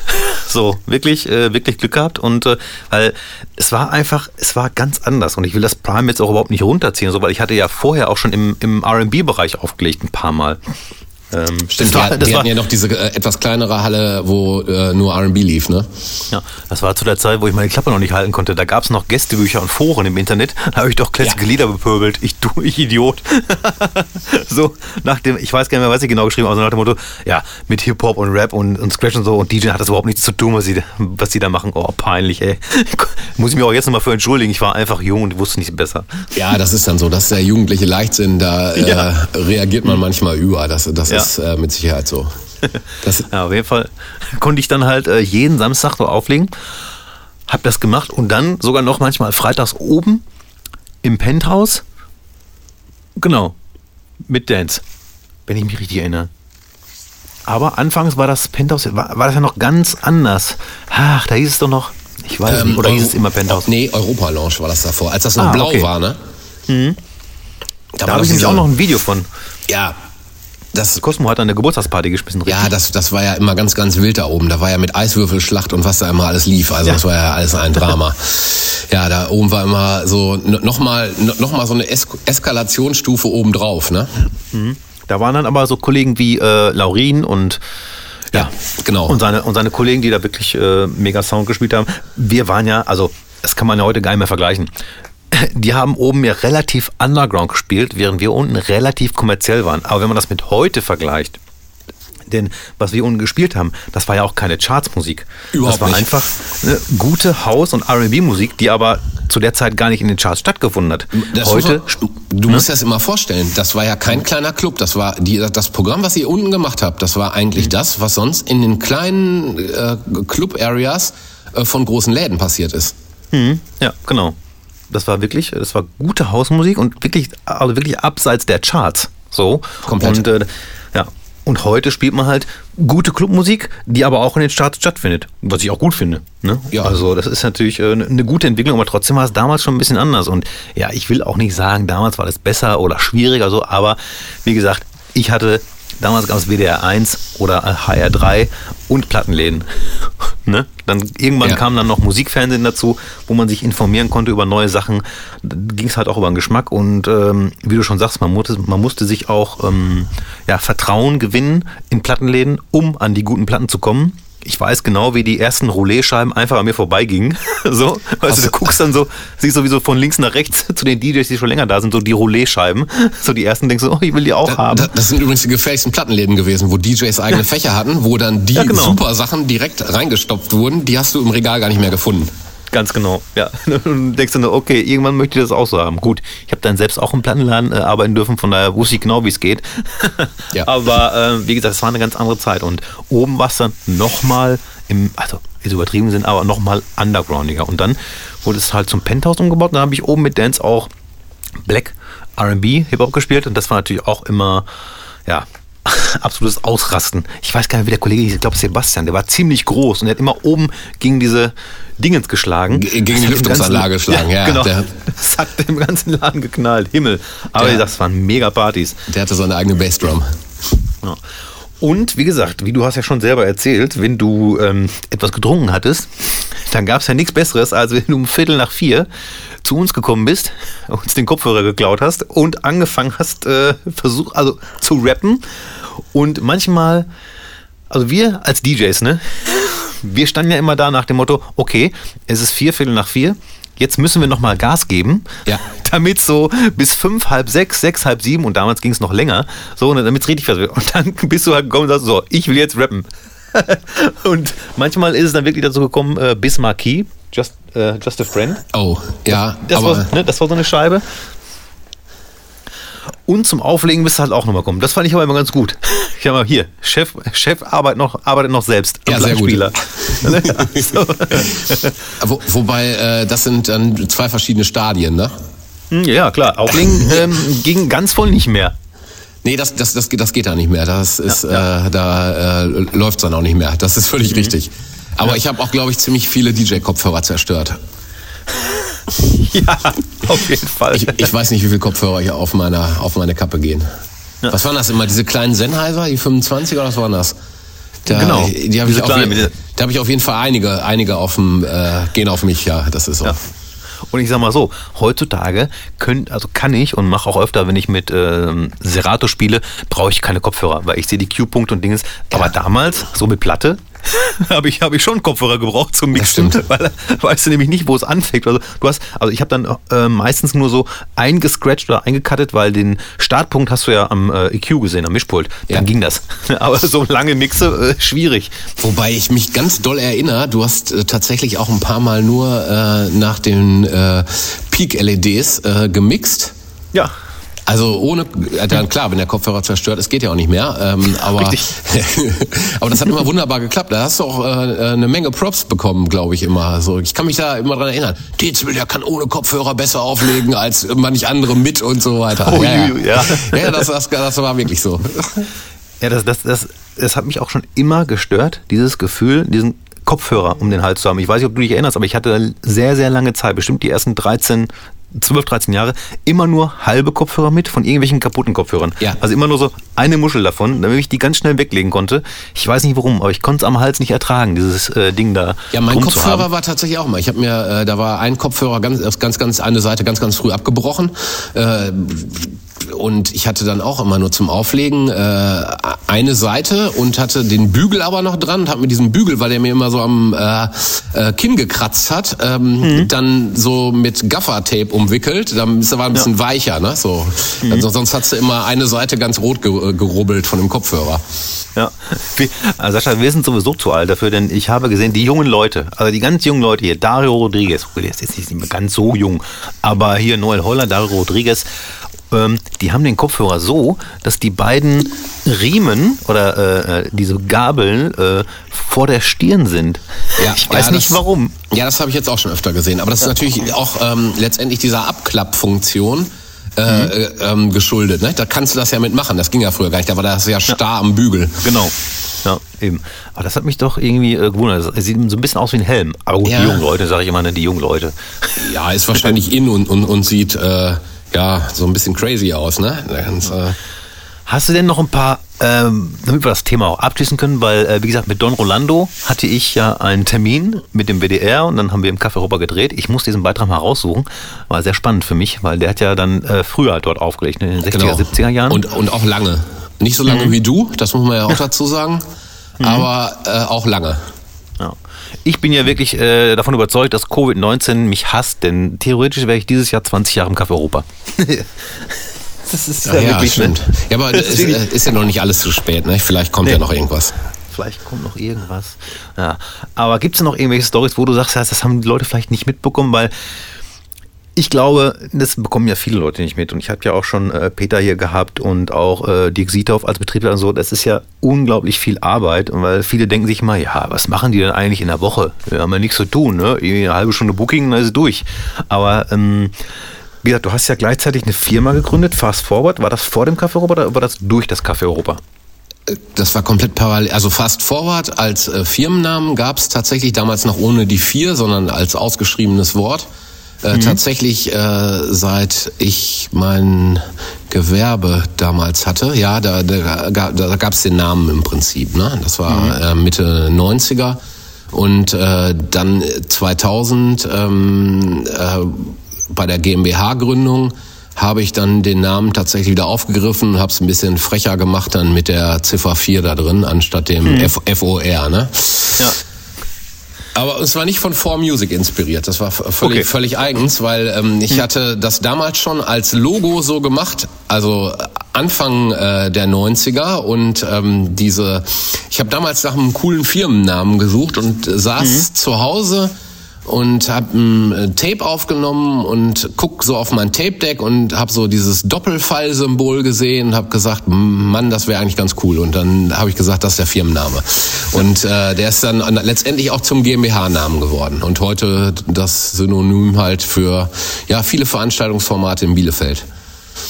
Ich hatte immer positive Verknüpfungen damit, denn zu der Zeit, als ich das zum ersten Mal gehört habe, habe ich noch an den DJ Fast Forward gedacht, der mit Stieber Twins immer unterwegs war. Oh, ja. Das war so, das war so meine Verknüpfung damit, weil äh, ich komme ja aus dieser äh, Rucksack Deutsche Hip Hop Ära und da äh, war DJ Fast Forward wirklich auch ne, genannt, weil er wirklich einen sehr schnellen Finger hatte, so wie Style Wars, äh, die halt diese heftig schnellen Cuts hatte. Das Ja. war natürlich damals auch so vorbildmäßig. Ja und äh, wie gesagt, es ist ja unser eins, also ich als DJ habe ja auch mal ein paar Veranstaltungen gemacht und äh, konnte mit diesem äh, Bauchgefühl nicht leben.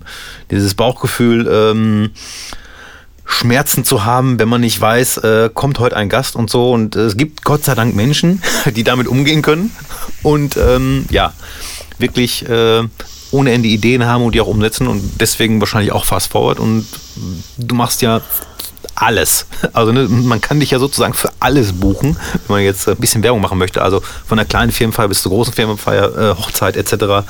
Ähm, wie kriegt man das alles unter einen Hut? Oder, oder wie kommt man darauf, darauf Bock zu haben, sich den ganzen Stress anzutun?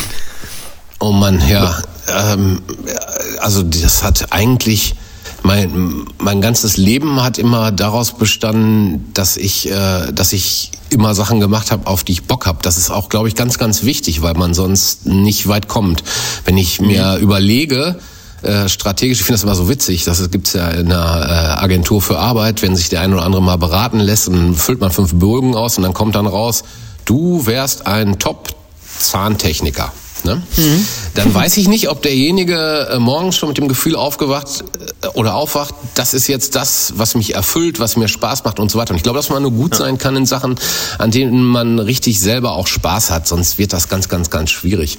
Und ähm, die, diese Entwicklung ist, obwohl der Name Fast Forward ist, äh, sehr organisch gewesen. Das ist halt immer Stück für Stück gewachsen und es ist immer größer geworden und äh, wenn ich heute äh, gucke und ähm, mir wird mal so in äh, unseren Primetime-Monaten dann durchgegeben, oh, wir haben jetzt gerade 330 Leute hier angemeldet als Mitarbeiter, dann wird einem schon ein bisschen schwindelig. Klar, es sind jetzt mittlerweile zwei Firmen, weil der Lokschuppen eine eigene ähm, äh, Gesellschaft hat, aber äh, letztendlich machen beide ja ähm, ein ähnliches Feld. Klar ist der Schwerpunkt im, ich, machen wir so nicht Konzerte, ne? ganz klar, die gibt's nur im Lokschuppen, äh, ganz genauso wie wir äh, Hochzeiten eher in unseren anderen Locations machen. Aber äh, das, was wir ähm, äh, letztendlich abdecken und was wir wirklich verkörpern, ist, glaube ich, immer ähm, ein ein Erlebnis und ganz, ganz viel Emotion.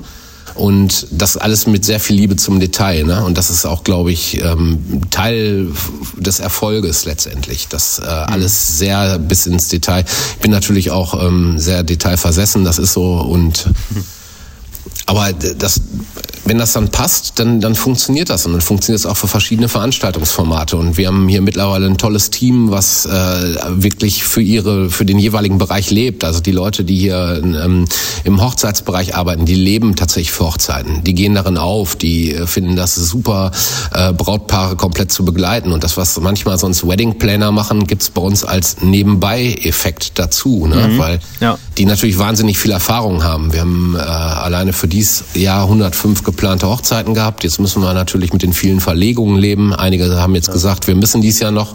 Die machen jetzt eine Herbst-Winter-Hochzeit daraus. In der Hoffnung, dass es dann geht. Ne? Das ist ja immer vorausgesetzt. Im Moment wissen Ja. wir das ja alle nicht.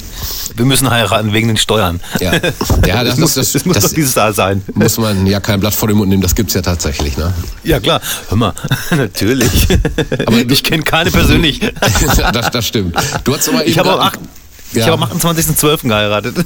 Ja, ja, sehr gut, sehr gut. Das, Also, das passt dann ja, ja. auch.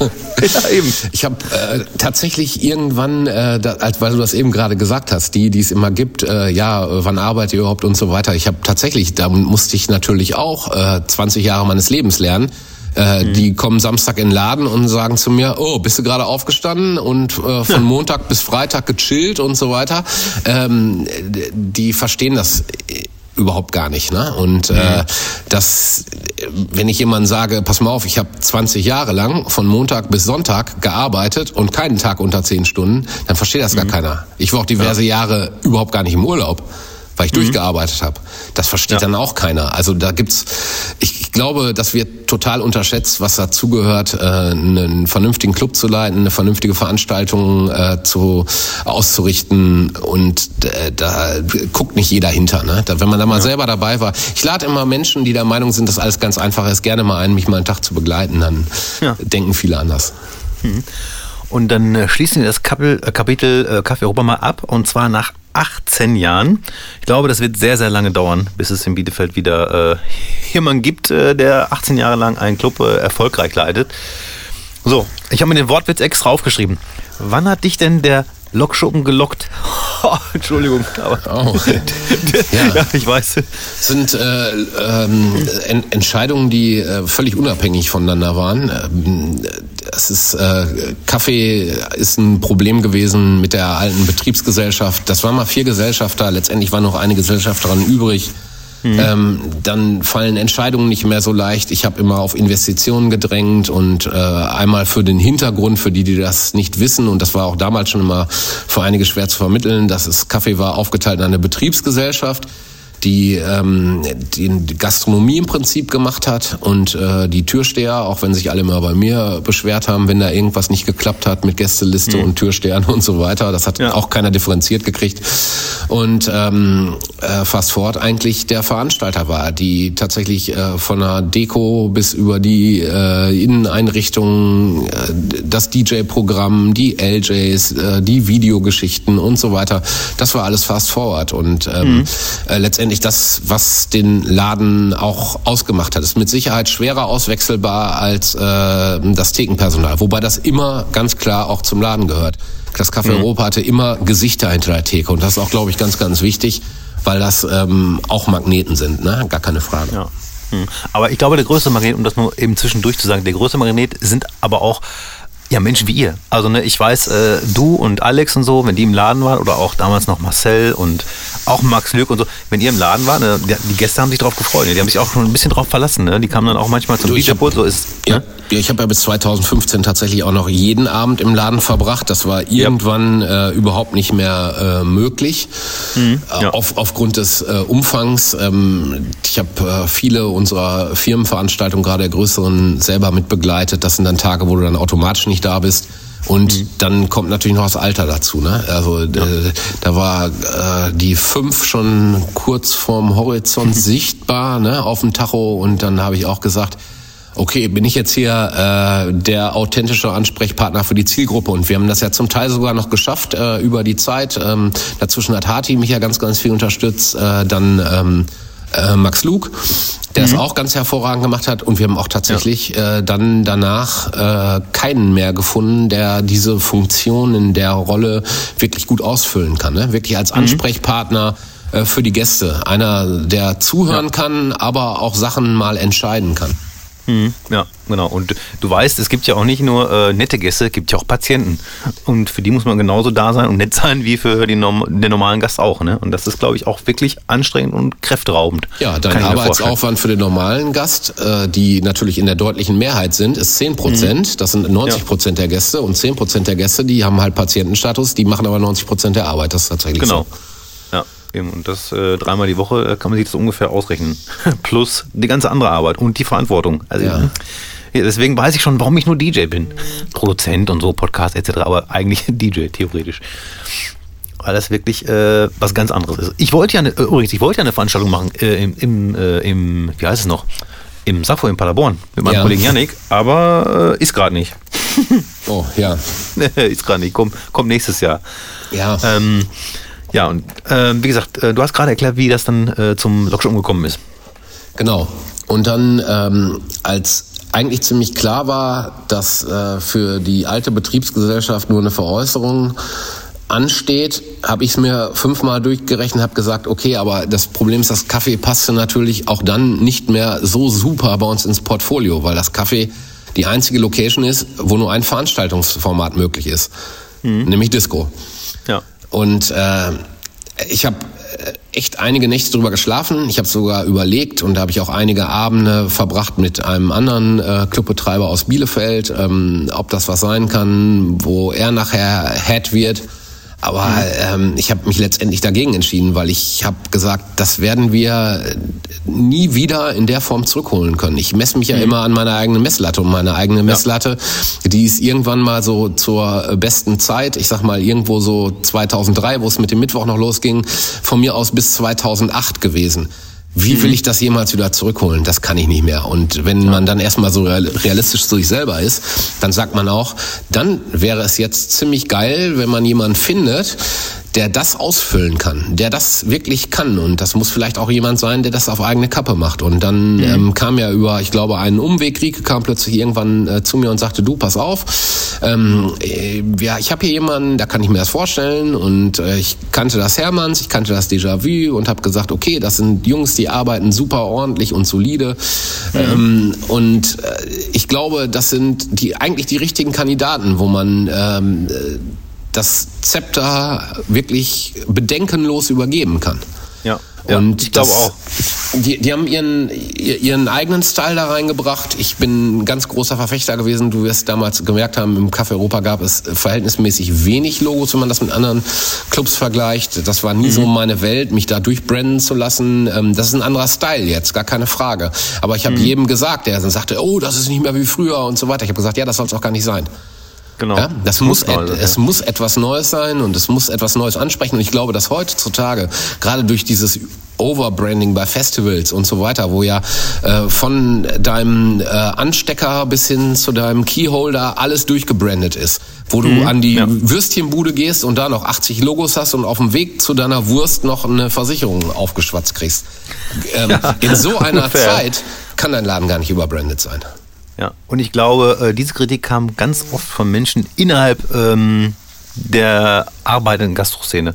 Ich habe keinen Gast gehört seitdem, der gesagt hat, mir sind hier zu viele Logos. Nee, die, inter- die interessiert das auch nicht. Das ist tatsächlich ja.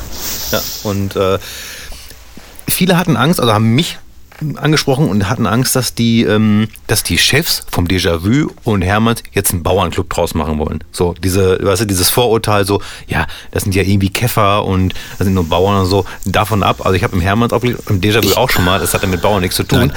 ne? Du, du, das und, hat äh, sich vergessen. Ich bin auch mal ganz ehrlich, ne? Das, äh, am Anfang das Kaffee hätten wir nicht mit Bielefeldern vollgekriegt. Mhm. Das ist so. Das war die, diese, diese Grundbasis äh, mit Veranstaltungen, die wir zwar in Bielefeld gemacht haben, aber auch ganz viel in Gütersloh. Wir, was hatten wir Mhm. am Anfang? Wir hatten 60 Prozent Gütersloher Gäste. Ich hatte damals ja eine Gästedatenbank. Wir haben den einmal pro Monat einen Brief nach Hause geschickt mit dem Monatsprogramm. Damals war das noch nicht so mit E-Mail und so weiter ja. oder äh, Social Media schon mal gar nicht. Das gab's ja alles gar nicht. Ja. Und wir haben den tatsächlich Post nach Hause geschickt. Eine, per Infopost. Einmal das Monatsprogramm mit einer ähm, Freikarte drin. Wir haben sogar mal nachher eine, eine Clubkarte, so eine Memberkarte gemacht und so weiter, mit dem man so ein paar Vorteile hatte bis zwölf und so weiter. Und das waren so die, die ersten Marketingmaßnahmen, ähm, die völlig über das hinausgingen, was andere gemacht haben. Die haben mal zu ihrer Neueröffnung Post versendet. Aber wir haben das wirklich monatlich gemacht. Jeden Monat einmal Infopost raus. ja, ja, stimmt, ich erinnere mich.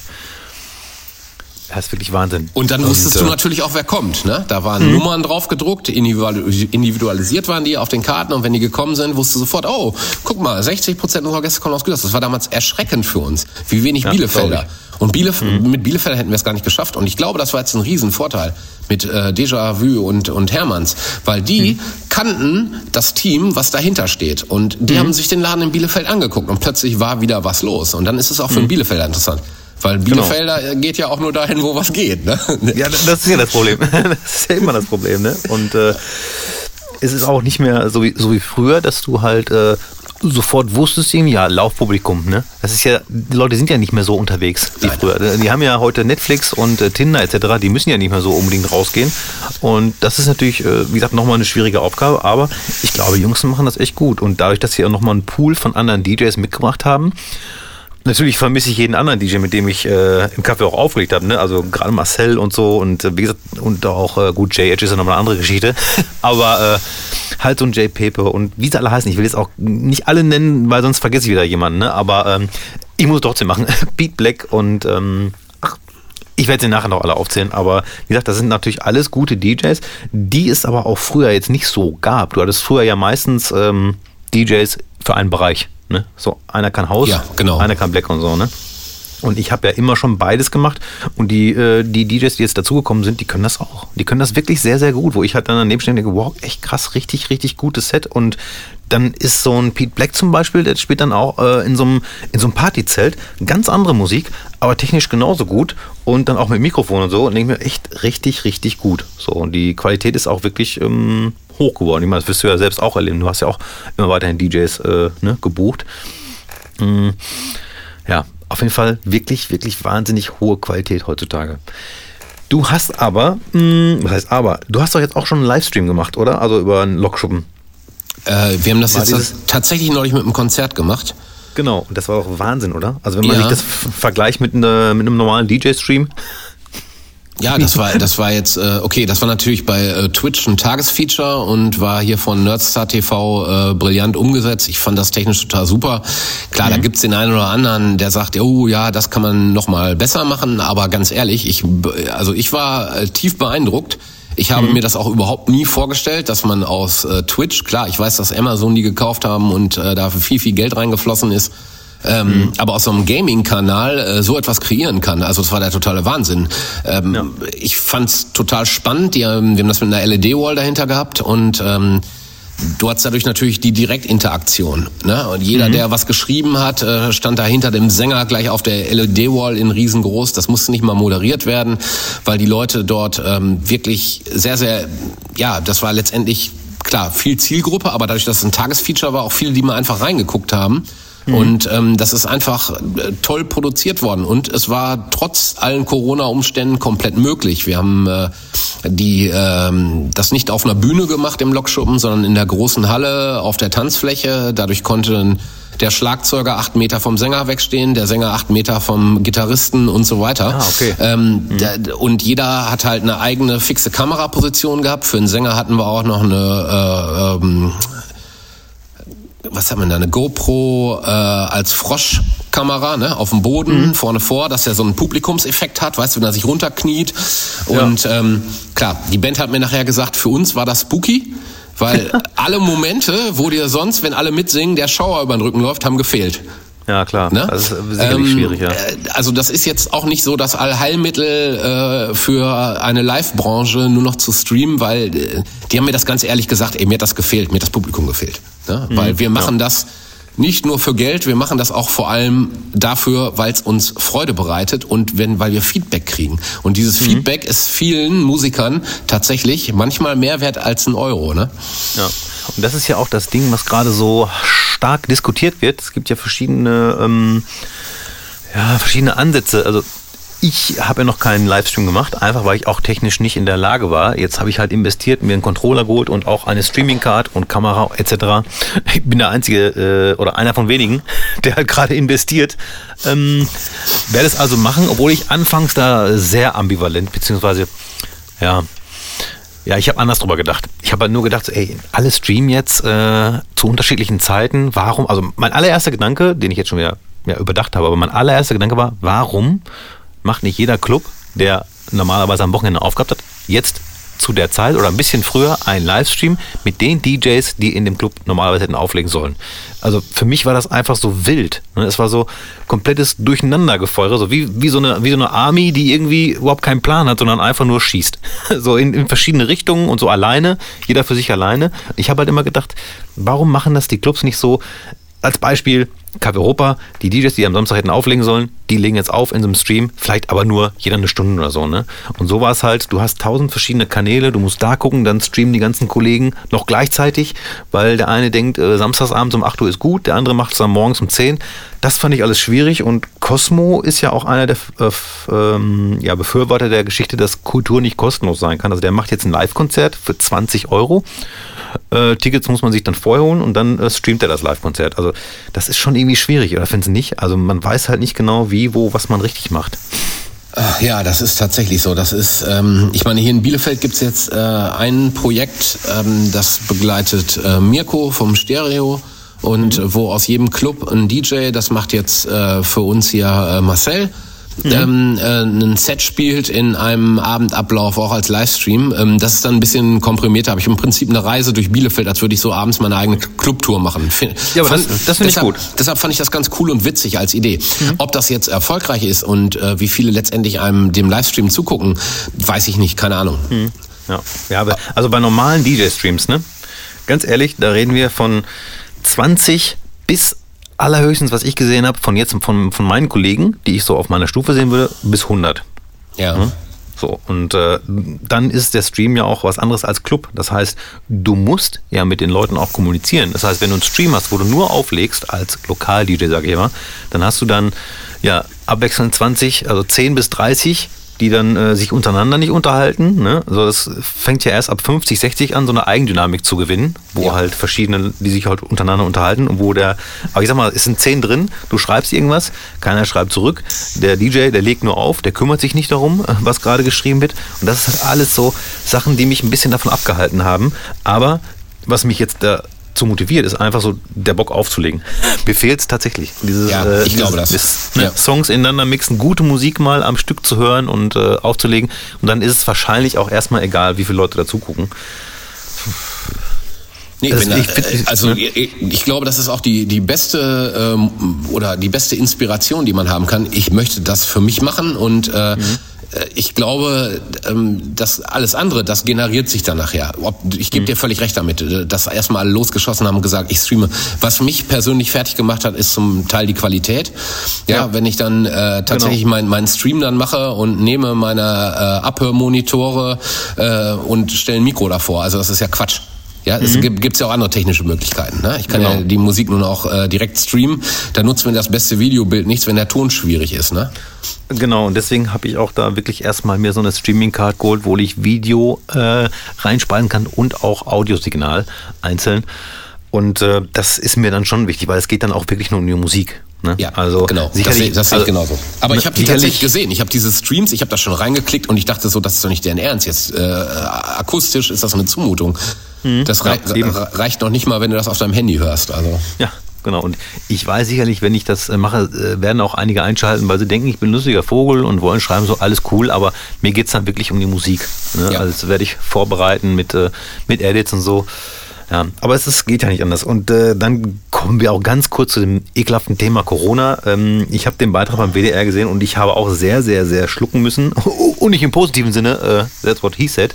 Aber äh, es war ja, und da ging es auch, klar, um Lokschuppen, aber auch sinnbildlich um viele Clubs und Gastronomen, ne? Weil, aber ihr seid nun mal, also vom, von den Leuten, die ich kenne, die mit der größten Verantwortung, die mit den meisten Mitarbeitern, mit dem größten Laden und äh, auch mit der größten Spannweite. Und da geht es nicht nur um Clubbetrieb, sondern auch um Konzerte und auch um alle anderen privaten Veranstaltungen. Ne? Was, äh, was ist denn dir da so durch den Kopf gegangen? So. Ich äh, muss dazu sagen, dass äh, der prinzipiell mein Tenor dort viel positiver war, als das jetzt. Ich fand die die Gesamtreportage dort ähm, hatte so einen ähm, stark depressiven Grundton. Ich muss ja irgendwo. Ich fand es gut, dass er nachher in die Läden gegangen ist und gesagt hat, äh, so das und das habe ich für euch herausgefunden. Ich kann mich sogar erinnern, dass ich, glaube ich, den Tipp gegeben habe, dass äh, selbst die Azubis in Kurzarbeit dürfen und dass die nicht entlassen werden müssen. Und ich sehe sowieso ein Riesenproblem darin, juristischen Azubi zu entlassen. Also das mal ganz unabhängig davon. Das kann jetzt ein kleiner Friseurladen alles nicht wissen. Ne? Das sind äh, juristische Themen, mit denen wir uns natürlich hier in einer ganz anderen Dimension auseinandersetzen müssen, weil wir diesen Fall nicht nur ein oder zweimal haben, sondern das sind dann immer gleich 10 oder 15 Mitarbeiter oder Werkstudenten und so weiter, für die es alle Sonderregelungen gibt. Die Verantwortung ist tatsächlich riesig. Es ist aber die größte Verantwortung, dass wir danach weitermachen können. Und ähm, ich kann jetzt, ich muss auch ähm, Sachen wie Kurzarbeit, das ist das Mittel und das ist eines der wenigen Mittel, was uns an die Hand gegeben worden ist. Jeder kann sich vorstellen, dass 25.000 Euro Soforthilfe für einen kleinen Betrieb ganz, ganz toll sind.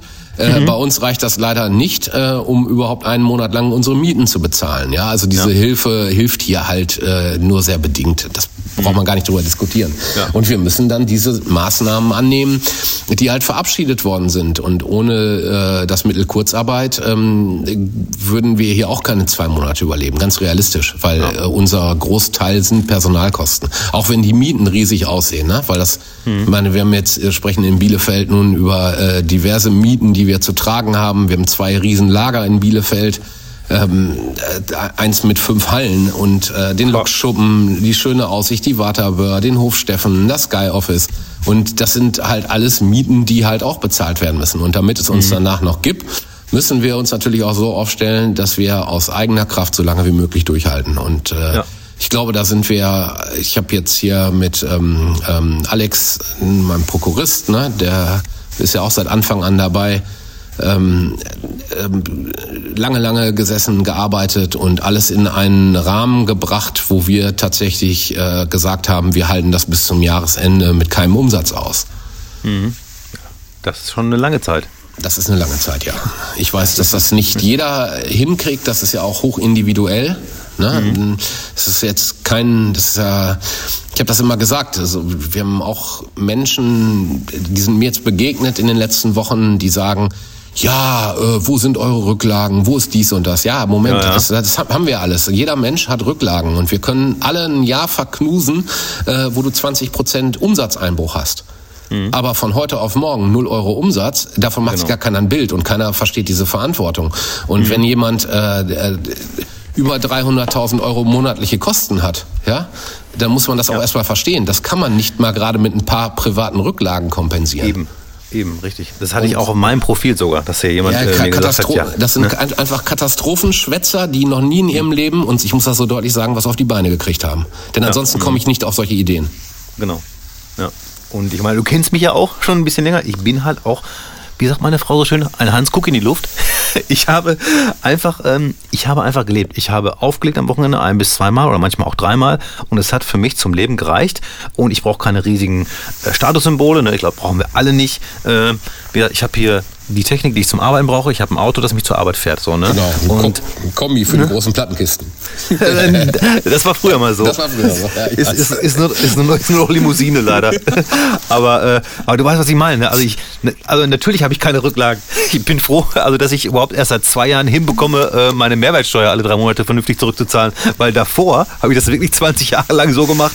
Ach du Scheiße, ich muss die Mehrwertsteuer wieder. Mehrwertsteuer, ja. ja, ja, ja. Also, also ein Chaot bin ich halt gewesen. So, es ist einfach so. Und dann kommt mir einer irgendwie mit Rücklagen und natürlich hat man vielleicht ein bisschen was, aber ich kann das doch absehen, dass ich jetzt monatelang kein Geld verdiene und wie lange soll dann diese Rücklagen helfen? Was passiert danach? Genau, und, was, äh, was, ist- was ja. ist deine Rü- Rücklage? Äh, Ja. Da geht ein Club, in dem ich Resident bin, platt oder es Hm. kommt an, das ist sehr unwahrscheinlich in deinem Fall, ein anderer um die Ecke und schnappt dir deinen Resident-Job weg. Ja. Ja, ja. Ähm, für den Man Fall ist man, ist man ja vorbereitet, weil dann weiß man, Genau. okay, dann habe ich jetzt zwei Monate Zeit, um mich äh, um eine neue Residency zu kümmern. Genau. Ja, und das habe ich auch immer gesagt, wenn jemand kommt, der besser ist als ich, dann ist er besser als ich, dann hat er auch äh, ne, alles Recht, irgendwie zu spielen oder so, ne? Und dann liegt halt an mir, dann muss ich halt üben und besser werden und so. Aber diese Situation ist halt für alle so, egal wie gut, wie schlecht, wie talentiert oder nicht, es ist einfach Nullnummer. Es ist einfach gerade Nullnummer. Und was sich jeder vor Augen halten muss, das hat keiner verschuldet, ne?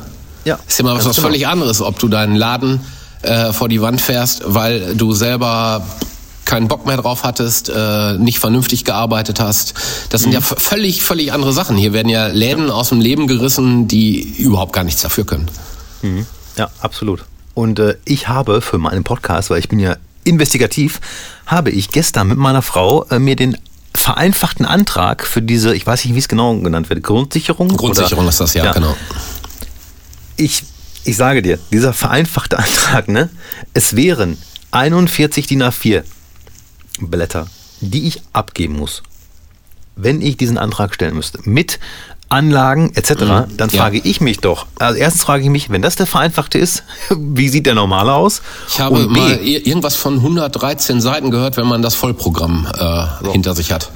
Und dann frage ich mich wirklich, was machen Frauen, die alleinerziehend sind, sage ich mal, äh, unverschuldet in Not geraten, wenn die diesen Antrag bekommen und die jetzt vielleicht nicht, ähm, also ich habe mich auf jeden Fall und meine Frau auch, wir fühlen uns intellektuell in der Lage oder auch ähm, intelligenztechnisch, das auszufüllen. Trotzdem ist es so eine verschwurbelte Amtssprache weiterhin und so viel hier und da und Anlage hast du nicht gesehen. Es ist einfach absoluter Wahnsinn und ich äh, muss dann jetzt mal wirklich jeden Hartz-IV-Empfänger äh, in Schutz nehmen, der das, äh, der das braucht und der halt sagt, diese Scheiße ist wirklich, äh, ja, wie soll ich das sagen? Nicht, also nervtötend ist noch zu wenig, aber das kann wirklich an die Existenz gehen. Ähm, wenn man diese ganze Scheiße ausfüllen muss und dann drauf angewiesen ist, dieses Geld Ja. zu bekommen. Das Der- muss Wahnsinn sein. Und dass die Regierung halt jetzt sagt, ja, dann mach doch hier den vereinfachten Antrag. Das klingt halt so witzig und so einfach. Und dann guckst du dir die Kacke mal an und denkst dir, ach du Scheiße. Ich habe natürlich auch noch die Situation, ich wohne hier mit meiner Mutter und meiner Tochter. Das heißt, noch mehr Anlagen. Ja, es ist noch mehr Anlagen, das ist völlig klar. Also es ist absoluter Wahnsinn. Also nehmt euch ein bisschen Zeit, falls ihr das vorhabt. Ja, ich, äh, das war tatsächlich ähm, die, äh, das Einzige, als wir ganz am Anfang standen. Ich muss ja auch ganz ehrlich sagen, das sind ja im Moment Thematiken, mit denen wollte ich mich noch nie in meinem Leben beschäftigen. Genau, Also ich, für, für uns hat Kurzarbeit noch nie eine Rolle gespielt. Ganz im Gegenteil, wir haben ja in unseren Primetime-Monaten uns immer noch verstärkt, sind auf äh, Personaldienstleister mussten wir zurückgreifen. Ähm, Wir haben hier Tage gehabt, da haben wir äh, ja 100 ähm, Servicekräfte von Leiharbeitsfirmen gehabt. Und dann muss man sich das einfach mal so vor Augen halten. Und jetzt bin ich in einer Situation, jetzt muss ich 100% der Mitarbeiter in 100% Kurzarbeit schicken. Wa- Was, Genau. Das ist ja, das ist ja ein Szenario, das da hat noch nie jemand drüber nachgedacht. Ich habe in meinem Leben nicht gedacht, dass ich jemals einen Kurzarbeitsantrag stellen muss. Aber auch alles Neuland. Und als ich dann gefragt habe, was denn da für mich drin ist und ähm, da ich in beiden Firmen ja alleiniger Gesellschafter bin, äh, gibt's für mich natürlich auch nur die Grundsicherung und äh, die könnte ich beantragen. Ich habe jetzt äh, von dem abgesehen, weil ich gesagt habe, das ist äh, etwas, ich glaube, dass ich krieg das jetzt aus Rücklagen hin und ich glaube, das sollte jemand zustehen, der es braucht. Und Eben, ich, das- das ist- ich ja, kenne genug, die, so. die, das nicht differenzieren, aber da spreche ich auch eine Sprache mit meinem Steuerberater, der hat auch gesagt, das willst du nicht machen. Ich sage natürlich nicht, Mhm. Ähm, weil er das auch für moralisch, für hochgradig verwerflich hält, äh, wenn man das selber überbrücken kann. Ja, ganz genau. Und, und so ist es bei mir ja auch. Und selbst weil, wenn die sehen würden, dass meine Frau ist ja auch noch ganz normal in, äh, in Vollzeitarbeit und so, ne? Und äh, ja, die sagen zwar ohne Vermögensprüfung, aber es findet trotzdem eine Vermögensprüfung statt, also davon ab, ne? Und äh, das ist halt alles, also das soll wirklich der beantragen, der es braucht, aber er soll es aber auch beantragen, ne? Und da muss klar, Ja. keiner sich irgendwie schämen oder sonst irgendwas. Er soll es einfach beantragen und äh, Das ist, damit. ga- das, das ist ne? absolut, absolut völlig richtig. Das ist das Gleiche, was ich eben gerade gesagt habe. Wir haben nur wenig Mittel an die Hand gegeben bekommen und das Genau. ist die Kurzarbeit. Da muss jeder durch. Ich hätte mir auch gewünscht, dass wir äh, direkt diese 80 Prozent da gehabt hätten, die ist ja jetzt erst im, was haben wir denn jetzt äh, aktuell, nach acht Monaten, ne? oder im achten Monat. Macht Mut. Erst war ja Sechster im, im äh, Gespräch, achter Monat. Ja, ist dann auch für in unserem Fall Oktober dann. Ne? Ähm, äh, wenn das tatsächlich dann darüber noch hinausgeht, werden wir das aufrechterhalten müssen. Ja. Das hilft keinem. Wir haben jetzt versucht für alle, die ähm, das wirklich aufstocken müssen, die auch ein Angebot zu haben zum Aufstocken. Hier gibt genug, die jetzt auf dem Spargelhof sind. Es gibt welche, die fahren hier äh, aktuell Essen aus für Wochenmarkt 24 und so weiter. Also wir haben wir viele ähm, äh, unterbringen können und alle, die wollten, sind jetzt auch untergebracht. Das hat aber auch ja letztendlich sechs Wochen gedauert, ne? bis wir dann so für alle überhaupt wieder ein Betätigungsfeld. Und glücklich ist damit auch keiner, ne? Das darf man auch nicht vergessen, weil viele machen ja ihren Job, ich möchte sogar sagen fast alle, weil die auch Spaß daran haben und Eben. Ja, äh, ganz genau. da wird's dann ganz, ganz schwierig, weil da wird dir nicht nur dein Job genommen, sondern bei vielen auch ein ganz, ganz großer Teil äh, von der Freude in deren Leben. Ne? Also das ist äh, Eben, das kommt ja noch dazu, das, das wird ja nirgendwo besprochen. nein, das äh, für vielleicht mal irgendwann im Nachgang, ne? weil ähm, Ja. das ist ja schon in der Diskussion, dass das auch andere gesundheitliche Schäden äh, hinterlassen kann als das, was wir jetzt erstmal im ersten Augenblick sehen. Ne? Ja, ganz genau. Hast du eigentlich schon überlegt, ähm, du hast doch, du hast doch einen relativ großen Parkplatz, aber nebenan ist ja noch ein großer Parkplatz, irgendwelche Parkplatzkonzerte oder Autokino oder so zu machen? Denn das ist das, ist das kleine Glück, das ich habe, dass ich noch ein bisschen Geld mit Grafik verdienen kann. Ja. Nicht mehr für Clubs, aber für Autokinos. ja, klar. So. Und äh, Ja, ist nicht äh, unser Modell. Das findet hier in Bielefeld sehr zentral durch Bielefeld Marketing statt, an der Radrennbahn. Wir haben jetzt erstmal ähm, davon Abstand genommen, irgendwas in der Form zu machen. Ähm, ich stelle im Moment für viele äh, Projekte hier die Hallen gratis zur Verfügung, um die ganz einfach zu unterstützen. Wir hatten jetzt äh, diese Woche gerade eine Videoaufzeichnung äh, für das Projekt ähm, Musik macht Kinder stark mit äh, Jochen Fahle von der Band Randale, der Kinderband. Und ähm, die haben hier halt ein Video aufgenommen. Wir haben diese für das ausgefallene Konzert hier die Halle für Streaming zur Verfügung gestellt. Äh, ähm, ich glaube, morgen kommt äh, Laurin ähm, von Eventcorp, der hier eine neue Anlage einmisst. Und ähm, die können im Moment die Hallen nutzen. Wir hatten dieses Jahr tatsächlich eine Belegungssituation, wo es noch zwei unbelegte Tage gab. Äh, ist unglaublich äh, für, für dieses Jahr gewesen, was wir im Plan hatten. Und äh, wir haben natürlich im Moment keine Belegung und dadurch ist sowas möglich. Ne? Und dann sage ich natürlich auch, komm, wenn ihr Platz braucht, wir haben ihn gerade, ich unterstütze euch da. Im Worst Case, wenn sie ein bisschen Strom anhatten, können sie hier was in eine Kaffeekasse werfen oder für den Kaffee, den sie hier getrunken haben und äh, dann ist auch gut. Also das ist äh, mit Sicherheit auch eine einmalige Möglichkeit, äh, solche Hallen gratis zu nutzen. Ne? Aber Ja. ich sage jetzt auch, ähm, äh, wenn jetzt für solche kleinen Projekte irgendwo Platz benötigt wird, dann können die das natürlich machen. Ja, sehr schön. So, dann stellen wir uns jetzt mal vor, es ist 2021, Frühling. Nein, ich sag mal Frühling, weil du brauchst ja auch ein bisschen Zeit. Ich komme gleich auf den Punkt. Äh, alles läuft wieder normal. Hast du da nicht mal einen Bock, einen Club in Soest zu machen? Es gibt ja nichts in Soest. Also Ich ich, versuche ja äh, bei jedem Gast, ich erzähle jedem Gast, auch ich habe auch Peter schon gefragt, und ich jedem was, Gast, was, was sagt denn Peter dazu? Hat er Bock? Ja, ich hatte ihn so ein bisschen auf Lippstadt getrimmt, weil Ja. der alte Königshof, aber dann habe ich die Info bekommen von Patrick Roloff, äh, der ja auch im alten Königshof aufgelegt hatte, dass da jetzt leider ein Fitnessstudio drin ist. Oh, okay. So, ja, da wird es natürlich mit Club schwierig. Das ist ganz schwierig, ne? Und ähm, ja, in Soest gibt's halt nichts. So, ne? Und ich muss halt, du weißt es selber, ich, seit 20 Jahren fahre ich 100 Kilometer hin und 100 Kilometer zurück. Wäre auch mal schön, wenn ich hier in der Gegend, äh, ne? Kraftwerk in Werl gibt es, ja, aber es reicht ja nicht.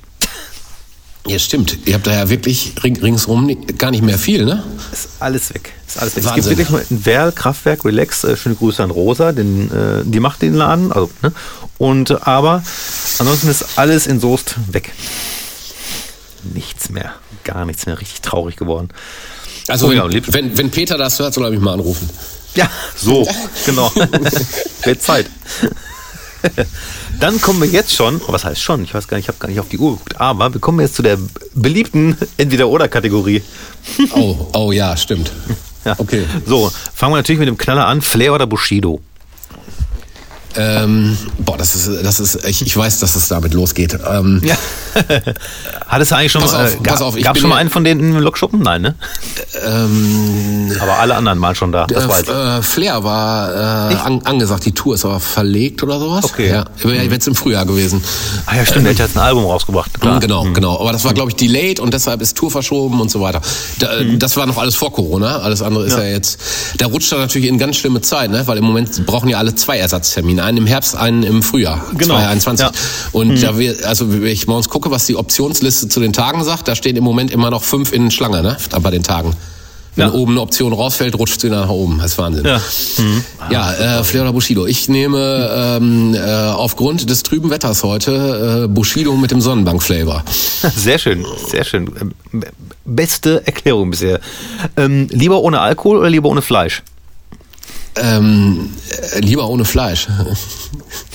So, sehr gut. Für das Tierwohl, richtig? Ja, ganz genau. Ich esse eh fast gar kein Fleisch mehr. Also von daher Okay. ist das äh, für mich jetzt keine schwere Frage. Ich trinke aber auch fast keinen Alkohol mehr. Ne? Also ich habe mir tatsächlich äh, hier äh, vorgestern, weil wir den 27 verpasst haben, am 27. habe ich gesagt, äh, wenn wir jeden Monat, wo ähm, wir noch geschlossen sind, können wir hier am 27. ab 9 Uhr morgens äh, Bierreste trinken. Und den haben wir verpasst diesen Monat, haben das am 28. nachgeholt. Und da habe ich dann tatsächlich, ich glaube, ein Bier zu viel getrunken. Uiuiui. Ich, äh, ich darf es gar nicht sagen, aber ich äh, oute mich ja gerne. Ich habe jetzt äh, angefangen, süßen Wein zu trinken. Das ist irgendwie, äh, Corona macht mich äh, Ey, total durcheinander. Aber ohne, ohne. Spaß. Ich habe neulich so einen süßen Wein bekommen, das ist, der war angepriesen als Dessertwein von Olaf Klötzer. Der ist so lecker gewesen. Also den werde ich dir mal weiterempfehlen. Wenn du darauf Ja, bitte. stehst, das ist der Hammer. Ohne Scheiß, der ist so lecker. Weil das Problem ist, ich habe mal einmal vor ein paar Jahren bei unserem Lieblingsitalienischen Restaurant, das es in Soest gab, einen äh, Moscato irgendwas getrunken, Ah, ja, der wirklich okay. sehr lecker war. Äh, auch wahrscheinlich als Dessertwein, ne? Äh, aber den finde ich nicht mehr. Und das Restaurant gibt's auch nicht mehr. Ist ganz schwierig. Ist wirklich ganz schwierig. Und jetzt habe hab ich mich so durch so ein paar Sorten durchgetrunken. und äh, es muss schon, also ich bin wirklich so ein, ja, ich habe so eine Kinderzunge, ne? Es muss wirklich sehr süß sein. Und es darf, also lieblich ist mir nicht süß genug. Es muss wirklich süß sein. das, deshalb habe ich früher immer Wodka Red Bull getrunken. Das war auch mal schön süß. Das kann Ja. ich zum Beispiel nicht mehr trinken. Ne? Also ich krieg das, äh, das ist im, impossible, geht nicht. Ja, ich weiß, ich, äh, weiß nicht, wie ich das machen konnte früher. Keine Ahnung. Ich habe ja auch schon vor bestimmt acht Jahren aufgehört, Red Bull zu trinken, weil ähm, ist nicht gut für meine Pumpe. Äh, ja, das, das. Und ich habe tatsächlich nachher davon äh, Magenprobleme gekriegt. Ja. Mhm, ja. Übrigens, ähm, rauchst du noch? Äh, ähm, ich muss jetzt ganz ehrlich sein, ich habe ja äh, bis Corona 15 Monate nicht geraucht. Ich habe an dem Abend, als wir, als ich hier mit dem Steuerberater zusammengesessen habe und ich mal gesagt habe, lass uns mal äh, die Zahlen ermitteln, das war Anfang März, da musste ich danach eine rauchen und ich muss jetzt tatsächlich in den Situationen, wo es ist, äh, es, also es hilft mir durch die Situation aufgrund der, des Entspannungsfaktors. Das ist vielleicht ein Relikt aus der Vergangenheit. Es ist dumm, ich weiß es, aber es hört auch wieder auf. Das habe ich auch Anouk versprochen. Es wird in Kürze vorbei sein, sobald ähm, Licht am Horizont ist. Ja, aber du hast ja öfter schon mal, äh, ne? also du kannst ja, ich habe ich öfter hab, ich hab, aufhören. ich hab auch schon mal 18 Monate aufgehört, aber Ich kann das auch tatsächlich von heute auf morgen, weil es mich nicht interessiert. Also es juckt mich auch nicht. Ich habe keine. Die, viele haben dann ja so Entzug. Bei mir ist das tats- tatsächlich nur im Kopf. Das ist eine so, äh, komplette Kopfsache. Unglaublich. Ist, ist bei mir auch. Aber finde ich, finde ich, finde ich härter, glaube ich, als körperlich. Also die Kopfsache. Ja, ist, ist auch. Und da hätte ich bei mir aber auch nicht gedacht, dass es so, also mir jetzt 140 Tage Rauch war. Erstmal, also, ne? Ja, das Erstmal. ist äh, aber schon mal super. Und, und ist total irre. Na, also, und, wie gesagt, ich gebe zu, natürlich habe ich zwischendurch noch Bock drauf. So. Aber der Impuls, es dann wirklich zu machen, ist nicht da. Aber wenn ich so, immer wenn ich noch mit meiner Frau irgendwie Filme gucke und da raucht jemand, denke ich immer noch so, ach guck mal, stimmt, das gab's ja auch noch. Aber es ist wirklich so, dass es dann mir dann erst wieder auffällt, dass ich ja im Moment ähm, Ex-Raucher bin. Also als Nichtraucher, äh, die Krone setze ich mir noch nicht auf, sage ich mal so. Aber Nee, das, äh, das, äh, das, das, das ist auch ein, du kannst doverweise, wenn du geraucht hast, äh, sofort wieder von 0 auf 100 anfangen. Das funktioniert tatsächlich. Also äh, gar keine Frage. Ist gut, wenn man dann auch wieder so aufhören kann. Ich brauche dafür immer ganz genau ähm, einen Tag zu Hause an dem ich viel schlafe. Und wenn ich dann diesen Tag überlebt habe, dann kann ich, brauche ich nicht mehr rauchen. Das ist total gut. ja, meine Frau hatte eine Erkältung und hat vor vier Jahren einfach aufgehört. Bumm, zack. Ja, das ist Was? auch gut. ja, frech. Ja, wir haben mir immer vorgeworfen, äh, dass ich stinke. Und sie hatte recht. mir, haben sie, mir haben sie sofort diesen Bericht, da stand da irgendwann mal, war, ging es mal vor zwei Wochen durch die Presse so, äh, Nikotin blockt äh, Corona und so weiter. Haben alle gesagt, äh, du hast richtig gemacht, du hast richtig gemacht. Ja, Aber genau, ja. ich glaube, dass es unterm Strich totaler Nonsens ist. Ja, aber das, also wenn das sich wirklich bewahrte, dann wäre ich auch, äh, das wäre frech gewesen. Ich höre endlich auf und dann äh, ja. und, und auch andersrum genauso, weil jetzt habe ich aufgehört zu rauchen und was ich am wenigsten brauche, ist eine Lungenkrankheit. Ganz ehrlich. Ja, richtig. Das, das ist ja irgendwie, äh, ja. Gut, kommen wir zum nächsten. Ähm, du als DJ, lieber Vinyl oder lieber ähm, Jogwheel? Also ich habe sonst immer CD, USB gesagt, aber Äh, Jogwheel. da brauche ich überhaupt nicht überlegen, Vinyl. Ja. Wegen der Musikauswahl oder halt auch äh, Haptik? Äh, Beides. Ich habe, ähm, äh, als ich aufgehört habe, permanent aufzulegen, gab es das technisch noch gar nicht. Da gab es diesen ähm, Denon, ich glaube 95, 94, keine Ahnung, dieses Doppelding. So äh, und das war vom Handling für mich äh, tatsächlich fürchterlich, weil alles so klein war. Ich habe Ja. dicke Wurstfinger. Da bin ich an so einem, mit so einer Vinylscheibe immer besser unterwegs als mit so einem kleinen Jogwheel. Bei dem Pioneer jetzt finde ich das äh, alles, das ist auch vom Feeling her mittlerweile eine ganz andere Welt geworden. Ne? Ja, absolut. Absolut. Und ich ähm, habe ja schon mal zugegeben, in der letzten Zeit, wenn ich aufgelegt habe, habe ich meistens die CD-Player genommen, weil in vielen Clubs entweder stehen die äh, äh, Plattenspieler nicht da, heißt, ich müsste hart umbauen. Hart und umbauen. Alt, ne, und, und dann hast du das, das Problem, das hatte ich im Sams, als mir Serkan zur, äh, zum Sams-Jubiläum hat er mich überredet, dass ich dann da zum Auflegen hinkomme und Hm. ich mir schön alles an Vinyl eingepackt, war total spektakulär. Da hat noch eine, einen Heiratsantrag gemacht, er hat mich gebeten, bei dem Set noch irgendwas einzubauen für ihn und dann hat er da so einen Heiratsantrag. Total spektakulär war das. Und äh, da hatte er mir dann äh, Plattenspieler hingestellt, ja, und da war natürlich bei einem gleich der linke Kanal platt und äh, ja, die Systeme musste ich mir auch erstmal gerade biegen und hinten anlecken, das war halt schwierig. Also das ist, Genau. das, und da bist du mit dem CD-Player mit Sicherheit immer einfacher unterwegs. Ganz und ein genau. USB-Stick ist auch einfach leichter, ne? Ja, Tatsache. Wirklich Tatsache. Ich habe ja äh, diesen äh, neuen Controller und das ist wirklich ähm, ein sehr sexy Gerät. Äh, mit einem USB-Stick kann ich vier Kanäle bespielen und ach, du ahnst es nicht. Die, die Technik von heute ist Ja. wirklich wild. Ja. Nächste. Ähm, wenn du privat rausgehen würdest oder rausgehst, Club oder Bar? Oh, oh Ja. äh, dann mache ich es ganz einfach. Äh, erst ähm, Bar, dann Club. Okay, ja, das klingt gut. das klingt wirklich gut. Das sagen auch die meisten. Äh, ne? Erstmal äh, vortrinken, was alle Diskothekenbesitzer super finden. Und äh, dann, äh, ja. Ja, wobei ich äh, tatsächlich äh, auch ein Fan von Barkultur bin. Also da Mhm. ist es mit Sicherheit auch nicht äh, äh, schlechter al- als im Club, zumal ähm, da so Kommunikation ganz einfach äh, einfacher möglich ist. Ja. Für, für Spaß, Club kann auch Spaß machen, muss ich ganz ehrlich sagen, ist bei mir natürlich deutlich zurückgegangen. Das ist aber altersbedingt. Da wirst du irgendwann al- altersschwach, weil du weißt, du leidest dann nicht mehr morgens eine halbe Stunde, sondern drei Tage und das tut weh. ja. ja, das glaube ich. Ich äh, kann in Soest überhaupt nicht mehr entscheiden, es gibt nur Kneipen. Ja, okay, das, das, war's. da, da, das ist die Also, Entscheidung einfach. Genau, und gute Nacht. Ja. Ähm, Spotify oder Apple Music? Ähm, oh, äh, dann muss ich tatsächlich äh, Spotify sagen. Okay. Das hat aber überhaupt gar keinen besonderen Grund, weil ich beides nicht äh, explizit nutze. Das ist, äh, das sind so Notlösungen für mich, wenn ich äh, keinen Plattenspieler zur Hand habe und Vinyl auflegen kann. Ein, ein Purist, möchte ich sagen.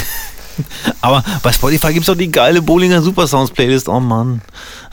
Ach so, äh, ja, ja, nein, es ist kein, kein Spaß. Äh, die ist sogar äh, bei mir ähm, in meinem Auto gelandet. Ich habe es tatsächlich äh, abgesaugt.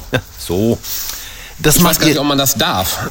Ich glaube schon. Ja, ja, ich glaube schon. Ja? also ich, äh, ja, ich mache Okay. das auch immer so, weil ich, die Playlist ist ja sozusagen nur für mich. Ja, mich, mich, mich, mich nervt das. Ich habe das im Auto am Anfang gestreamt und diese LTE-Karte, die äh, hat ja Limits, ne? Mhm. Und ich bin damit äh, neulich mal eine weitere Strecke gefahren, dann kam ich zurück und dann sorgt das Navi ja ein paar Daten und so weiter und äh, plötzlich war das äh, Guthaben aufgebraucht und es war Dritte des Monats. Das macht natürlich gar keinen Spaß. Ne? Und deshalb das- habe ich gesagt, okay, zum Musik hören mache ich es dann jetzt lieber. Äh, da ich habe da so einen kleinen Slot hier für SD-Karte, da ziehe ich das immer gerade drauf, stopf's rein oder im Notfall vom Handy. Ne?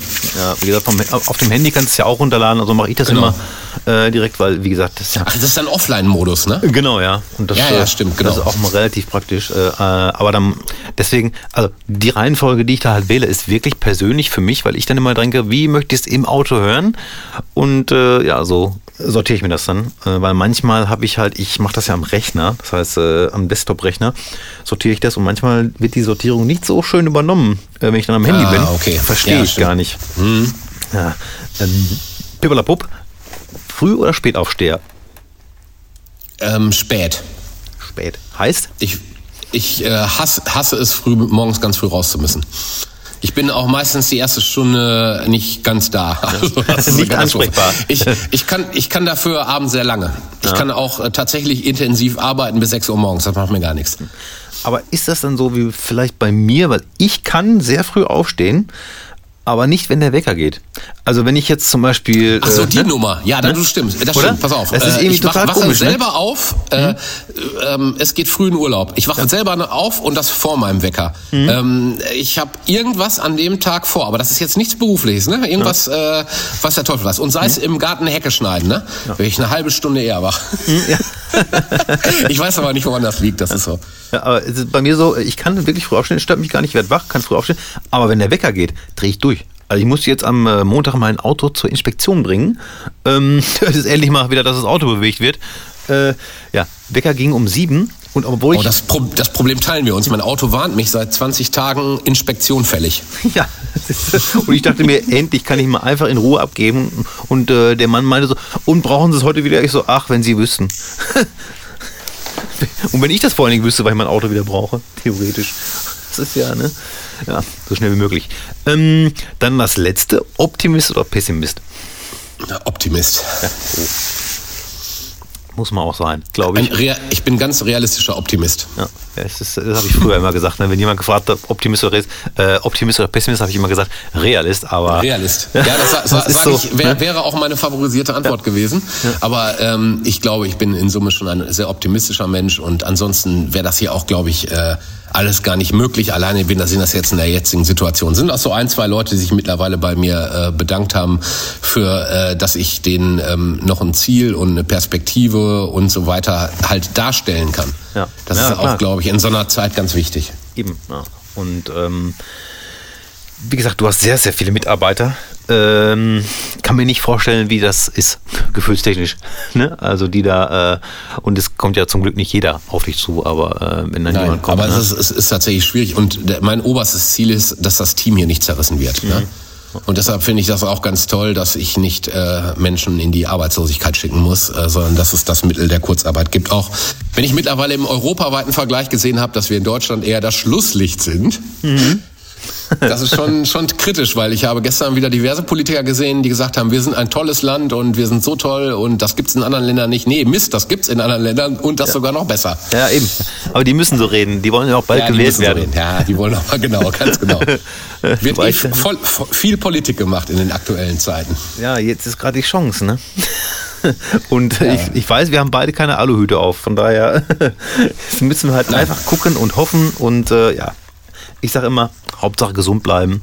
Und äh, auch die anderen Geschichten, das ist ja, dieses familiäre habe ich ja zuallererst im Café Europa damals, äh, als ihr halt äh, Chefs wart, habe ich das da erlebt, dass es halt wirklich ein Team ist, was immer bleibt. Ne? Und auch dieses ähm, Resident DJ-Ding auch äh, im Café Europa halt erlebt und jetzt gibt es das ja häufiger. Ne? Also wie gesagt, 2P kann das, da ist es familiär, also nicht in der Resi war, ich war jetzt eher selten im Stereo, aber im Stereo wird es genauso sein und auch jetzt im neuen Café Europa etc. Das ist halt äh, eine schöne Sache, dass sich das dann doch als äh, Konzept durchgesetzt hat. Ne? Also ein Team zu haben und mit denen zu arbeiten. Und äh, Ab- nicht halt, absolut, absolut. Also ich glaube, es, es ist nicht schlimmer äh, und ich glaube, daran scheitern dann auch äh, viele andere Modelle, die sagen, ich habe jetzt mal hier ein Konzept entworfen, ich besetze das mit x-beliebigen Menschen Mhm. und äh, das kann ich in jeder Stadt durchsetzen. Ähm, das ist, glaube ich, etwas, was glücklicherweise äh, auch gar nicht so funktioniert, weil ich finde, all, alles andere, wenn man in so- so einem äh, tollen Team ist, wie wir das hier sind, dann kannst du auch nur sagen, ja, da, du, du findest auch immer für, alles eine Lösung. Du, äh, du stehst da zusammen, wenn einer Hilfe braucht, dann melden sich sofort drei und es wird nur einer benötigt, ne? Und so weiter. Das ist, das ist, äh, das ist ganz, ganz toll, weil das gibt so viel Rückhalt, Motivation und lässt sich auch immer positiv nach vorne blicken. Deshalb kam auch nur der Optimist in Frage. ja, ganz genau. Und ganz zum Schluss dieses Gesprächs möchte ich, dass du ein Geheimnis lüftest, das für mich zumindest ein Geheimnis ist. Der Alex, ne? Der heißt ja Daniel. Ja. So, warum, warum habe ich ihn als Alex kennengelernt? Also wie, wie ist dieser Name Alex zustande gekommen? Weil es nennt ja nicht einfach irgendjemand Alex, so, obwohl er Daniel heißt. Oh, das könnte Marcel viel besser aufklären als ich. Ich äh, Mas Marcel hat das, glaube ich, mal in den falschen Hals gekriegt. Das war bei irgendeinem Fußball-Auswärtsspiel. Da danach äh, hat, ich glaube, das war, da haben die kennengelernt sogar. Ich, ich kann es ja gar nicht genau sagen. Und äh, Marcel hat das äh, bei sich verinnerlicht und Marcel hat ähm, Daniel auch immer als Alex vorgestellt. Und ähm, dann hatte er noch einen anderen Namen, Flo. Deshalb Genau. denken ja viele, er heißt Florian, auch nicht, weil er hat tatsächlich einen Doppelnamen, aber der ist Daniel Tobias. Den Tobias kennt dann gar keiner. Ach so. Ne? Und äh, äh, witzig ist, dass er ja mittlerweile selbst in seiner Signatur hat, äh, Daniel Alex Flo, ne? Ja, wie geil. Weil äh, es gibt v- verschiedene Bereiche, die alle einen eigenen Spitznamen haben.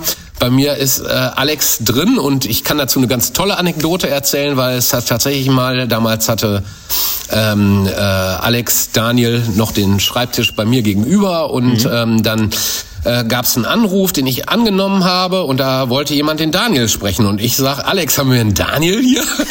und äh, das war so weit weg bei mir, aber mittlerweile dadurch, dass es äh, ähm, bei vielen auch Daniel ist, äh, würde ich heute nicht mehr auf die Idee kommen. Aber Marcel hat das damals so hingekriegt, er hat ihn überall als Alex vorgestellt und dann war es durch, die Thematik. Er hieß dann Alex zum Leidwesen seiner Mutter, aber ich glaube, da kann Marcells Mutter auch ein Lied von singen.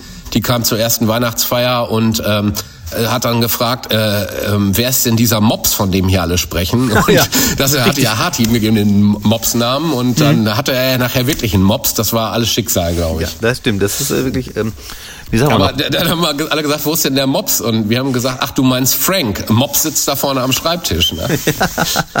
Also bei euch, ne, in, im Büro, wenn ihr da zu dritt sitzt wie mit Marcel Sawicki und Daniel und dir und dann irgendwie die ganze Zeit nur Mops, Frank, wenn der Hund noch dabei ist und so. Ja, ja, ja, das und, ich, so. und ich dachte erst, du sprichst über den äh, Alkoholadel aus Bielefeld, Marcel Lossi.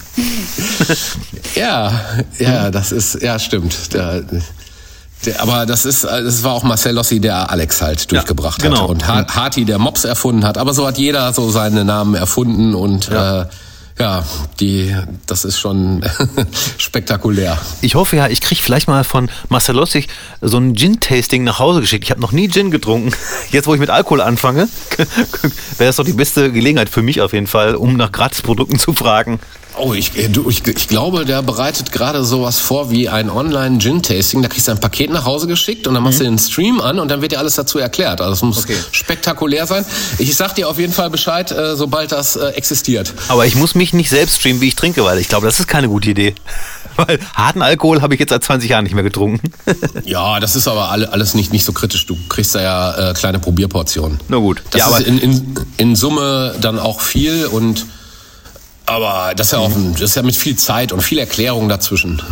Also meine Anekdote mit Marcel Lossi ist übrigens, ähm, du kannst, ich weiß nicht, ob du dich erinnern kannst, du hast mich eingeladen ähm, zur Arminia Bielefeld zum Spiel.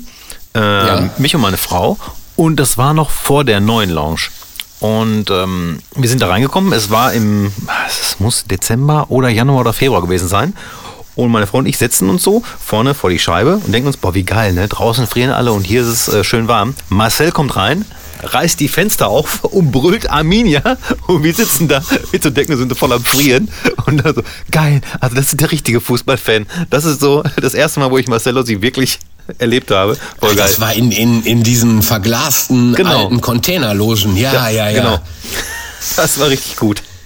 Ja, Und- da war er war, war da früher tatsächlich mit Leib und Seele. Heute ist er da ein bisschen rationaler geworden. Ja? Also ähm, ja, der musste auch früher drei Stunden nach einer Heimniederlage getröstet werden. Das ist heute auch ein bisschen äh, realistischer geworden. Vor allen Dingen, weil ja kaum noch verlieren. War ja eigentlich ganz gut die ja, Saison. ja, die Saison war super, aber mal gucken, was daraus wird. Ne? Ja, ja, eben. Ja, es ist jetzt, äh, ich glaube, die letzten, die jetzt die League abgesagt haben, war Frankreich, glaube ich, ne, vorgestern oder so. Ja. Liga 1 und es ist traurig. Naja.